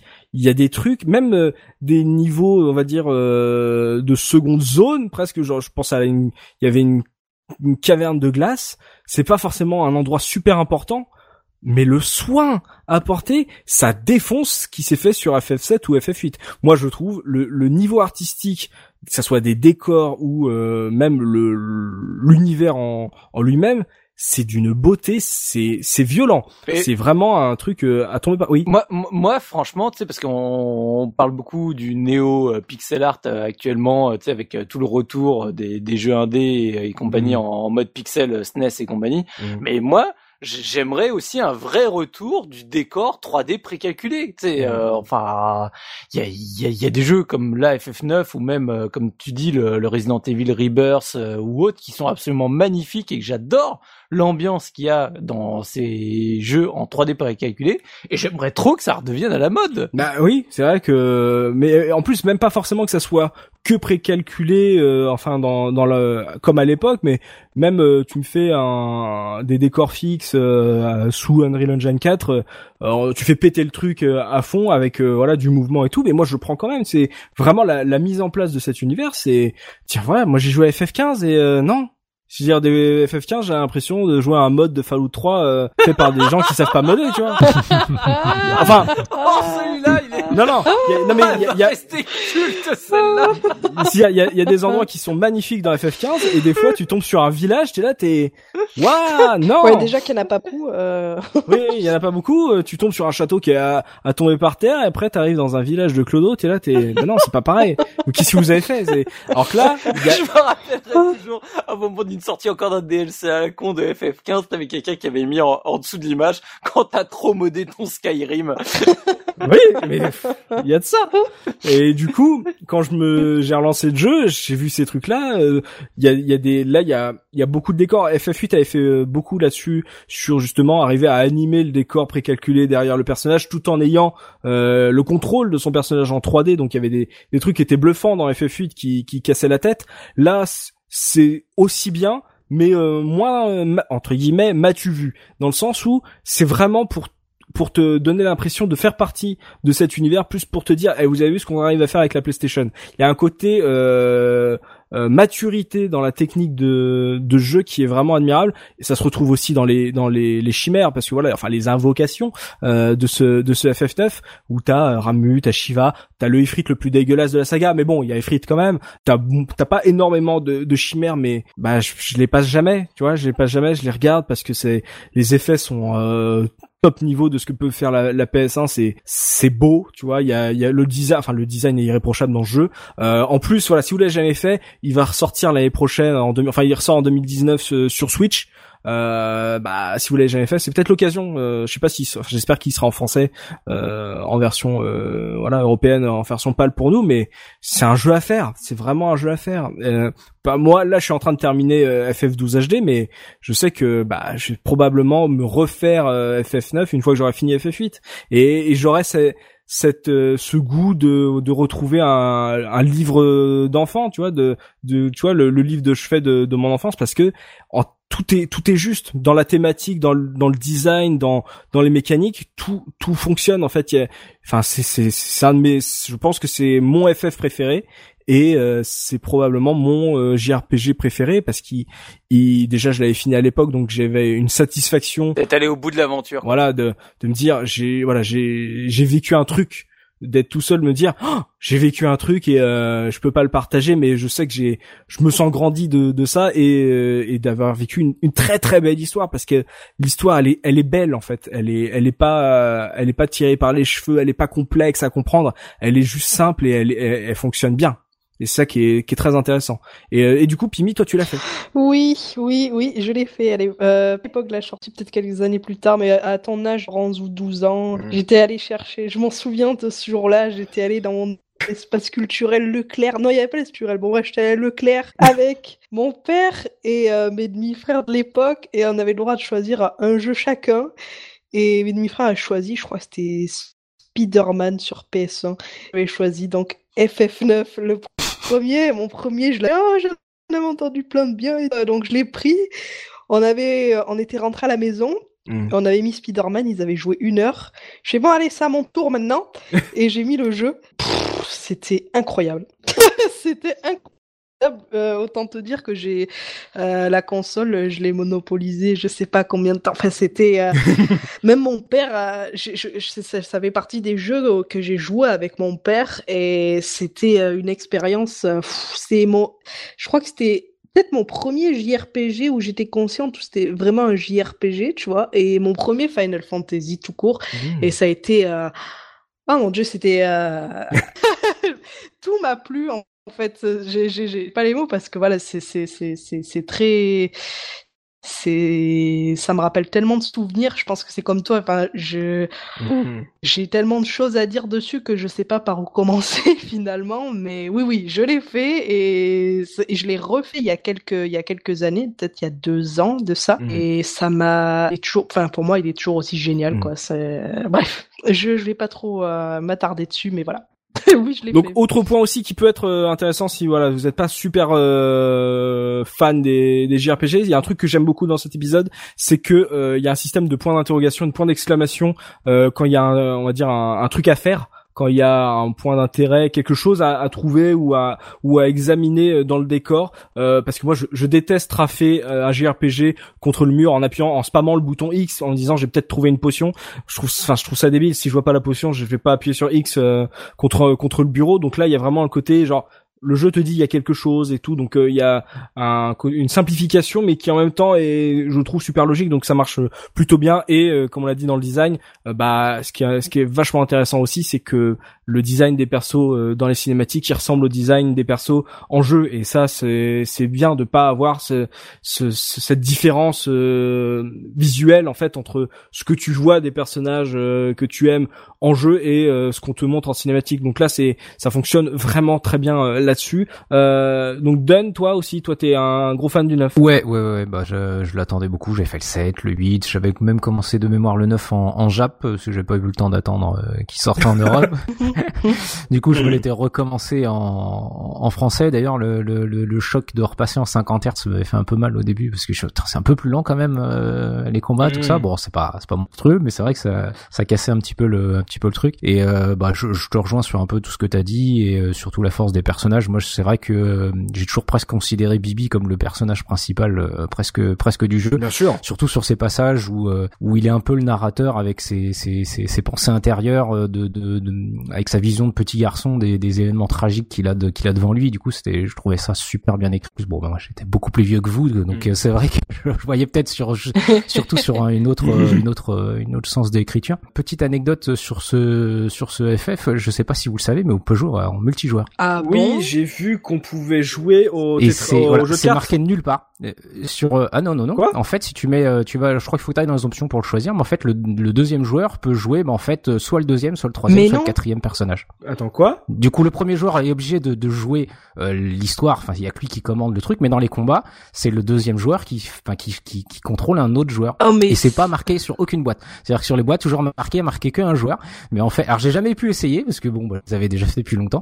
Mais j'ai découvert ça il y a quelques années. Bah ouais en fait tu peux tu peux jouer à tu peux jouer à deux sur euh, sur FF9. Ouais. Ah, attends, tu me choques là, va falloir que je regarde ça. Vous pouvez regarder. Ah, parce que si c'est ça, j'y jouerai avec ma compagne. C'est ça bah tu vas y aller. Ah, ah bah je regarderai. Voilà. Ah. Ah, il est bien ce dungeon, il arrive, hein, paf, petite Je anecdote. crois qu'il faut aller dans le menu configuration si je dis pas de si si ma mémoire est bonne et puis en fait tu peux tu peux je crois que tu peux carrément choisir quel personnage euh, va être euh, va être joué par le deuxième euh, durant les batailles. non. Mais Si je dis pas de bêtises. Parce que je savais qu'on pouvait jouer, au- je crois, au jeu de cartes euh, via le play online, mais ça, ça, ton truc de joueur, j'ai jamais entendu parler. putain, le jeu de cartes. il était Il était simple, tu vois, il était plus simple que celui du 8, tu vois, je- celui-là, je l'avais compris. Oui. Il y a des oui. flèches, ouais, bah, j'ai compris Oui. les flèches, voilà, voilà, et, euh, je, je comprends ce qu'on me demande, voilà, merci. Euh, j'ai- euh, Punky, toi, donc, on, on sait à peu près euh, ton animos, enfin, ton problème avec FF7, donc euh, t'as jamais fait le 9, du coup, t'as t'as t'as fait l'impasse? Non, et puis euh, il me semble pas qu'ils étaient sortis sur PC ceux d'après le 7. euh, enfin, Non, j'en ai pas je le pas. souvenir. Non. Moi, j'avais pas de PS1 déjà, donc euh, j'étais un peu exclu à ce niveau-là.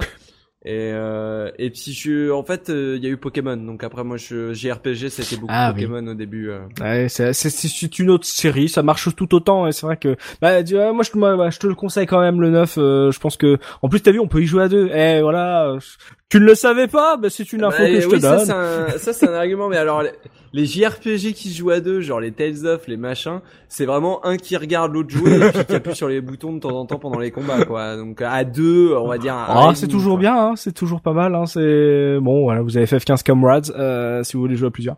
Mais euh, donc du coup, bon, bah, je, je regarderai. Don, merci pour euh, cette info. J'irai, j'irai jeter un œil là-dessus. Euh, pour la musique, euh, comme FF5, composé par Nobuo Ematsu, euh, difficile de choisir parce que euh, Oh il y a, y a oui. de tout dans cette OST. Euh, c'est euh, probablement mon OST préféré de la de la saga parce qu'il y a vraiment, euh, c'est très très varié. Euh, j'ai essayé de faire, je, je pense, j'ai fait, ouais, j'ai fait au plus simple. Euh, j'ai pris le, le thème qu'on retrouve dans la séquence d'intro, donc euh, à savoir Place to Call Home. Euh, ce qui, voilà, quand cela se lance, t'as, voilà, t'as qu'une envie, c'est de partir à l'aventure. C'est pas forcément la plus représentative de tout FF9 parce qu'il y a des trucs plus mélancoliques qui collent vraiment bien à, l'image que j'en garde du jeu. Euh, c'est une piste euh, très intéressante. Je pense qu'elle peut vous donner envie de vous lancer le jeu. En tout cas, quand voilà, euh, quand tu vois l'intro euh, se lancer avec l'arrivée en bateau volant à Landbloom, qui est une des villes les plus classes de la Terre, avec cette musique qui se lance, avec la carte qui apparaît, t'as envie de partir à l'aventure. Euh, donc c'est c'est vraiment très très très fort. C'est une OST que j'écoute régulièrement quand je bosse en plus. Donc euh, j'ai envie de vous donner envie de, de jouer à ce jeu avec cette piste et qui sait pourquoi. Peut-être un jour, comme on l'a laissé entendre, peut-être un jour un podcast entier consacré à Senberveil. Je, je je le veux. Oui. Voilà, c'est ça. je- J'en appelle. Oui. Voilà, c'est ça. Bon, allez, on s'écoute ça parce que c'est voilà, c'est a place to call home et c'est c'est juste magnifique.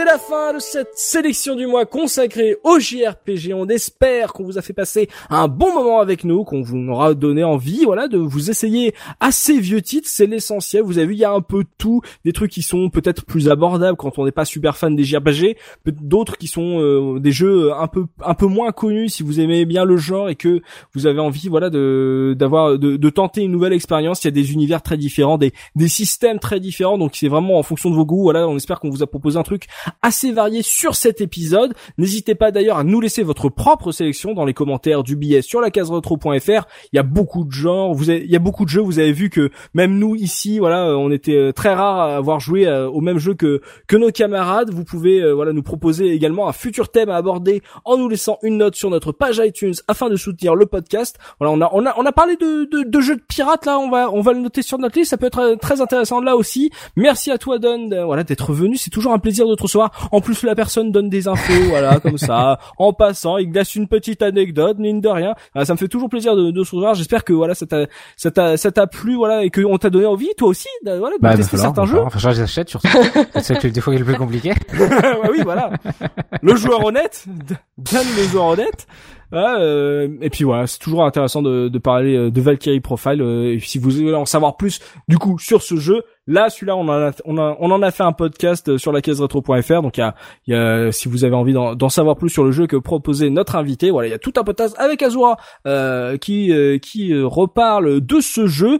On va se donner rendez-vous le mois prochain. Nouveau thème, nouvelle sélection. C'était la case rétro. À la prochaine. Salut, salut. salut. salut.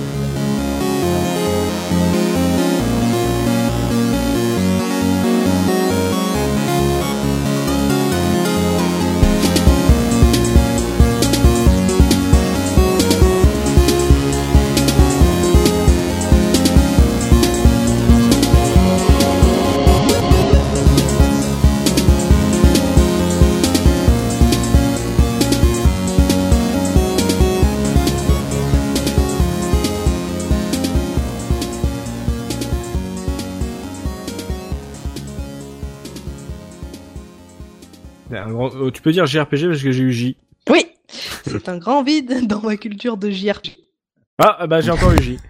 Euh, il veut pas JRPG Encore un coup, JRPG, je l'ai eu. C'est un grand vide dans ma culture de J. Ça n'a pas marché. J'ai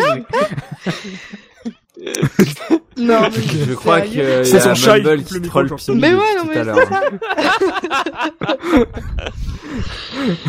attends, attends, je, je vais, je vais de bien. Quoi J'ai pas bien entendu. C'est un grand vide dans ma culture de JRPG. Oh ouais, ouais Formidable, incroyable, belle séquence. Je la garderai après le générique de fin.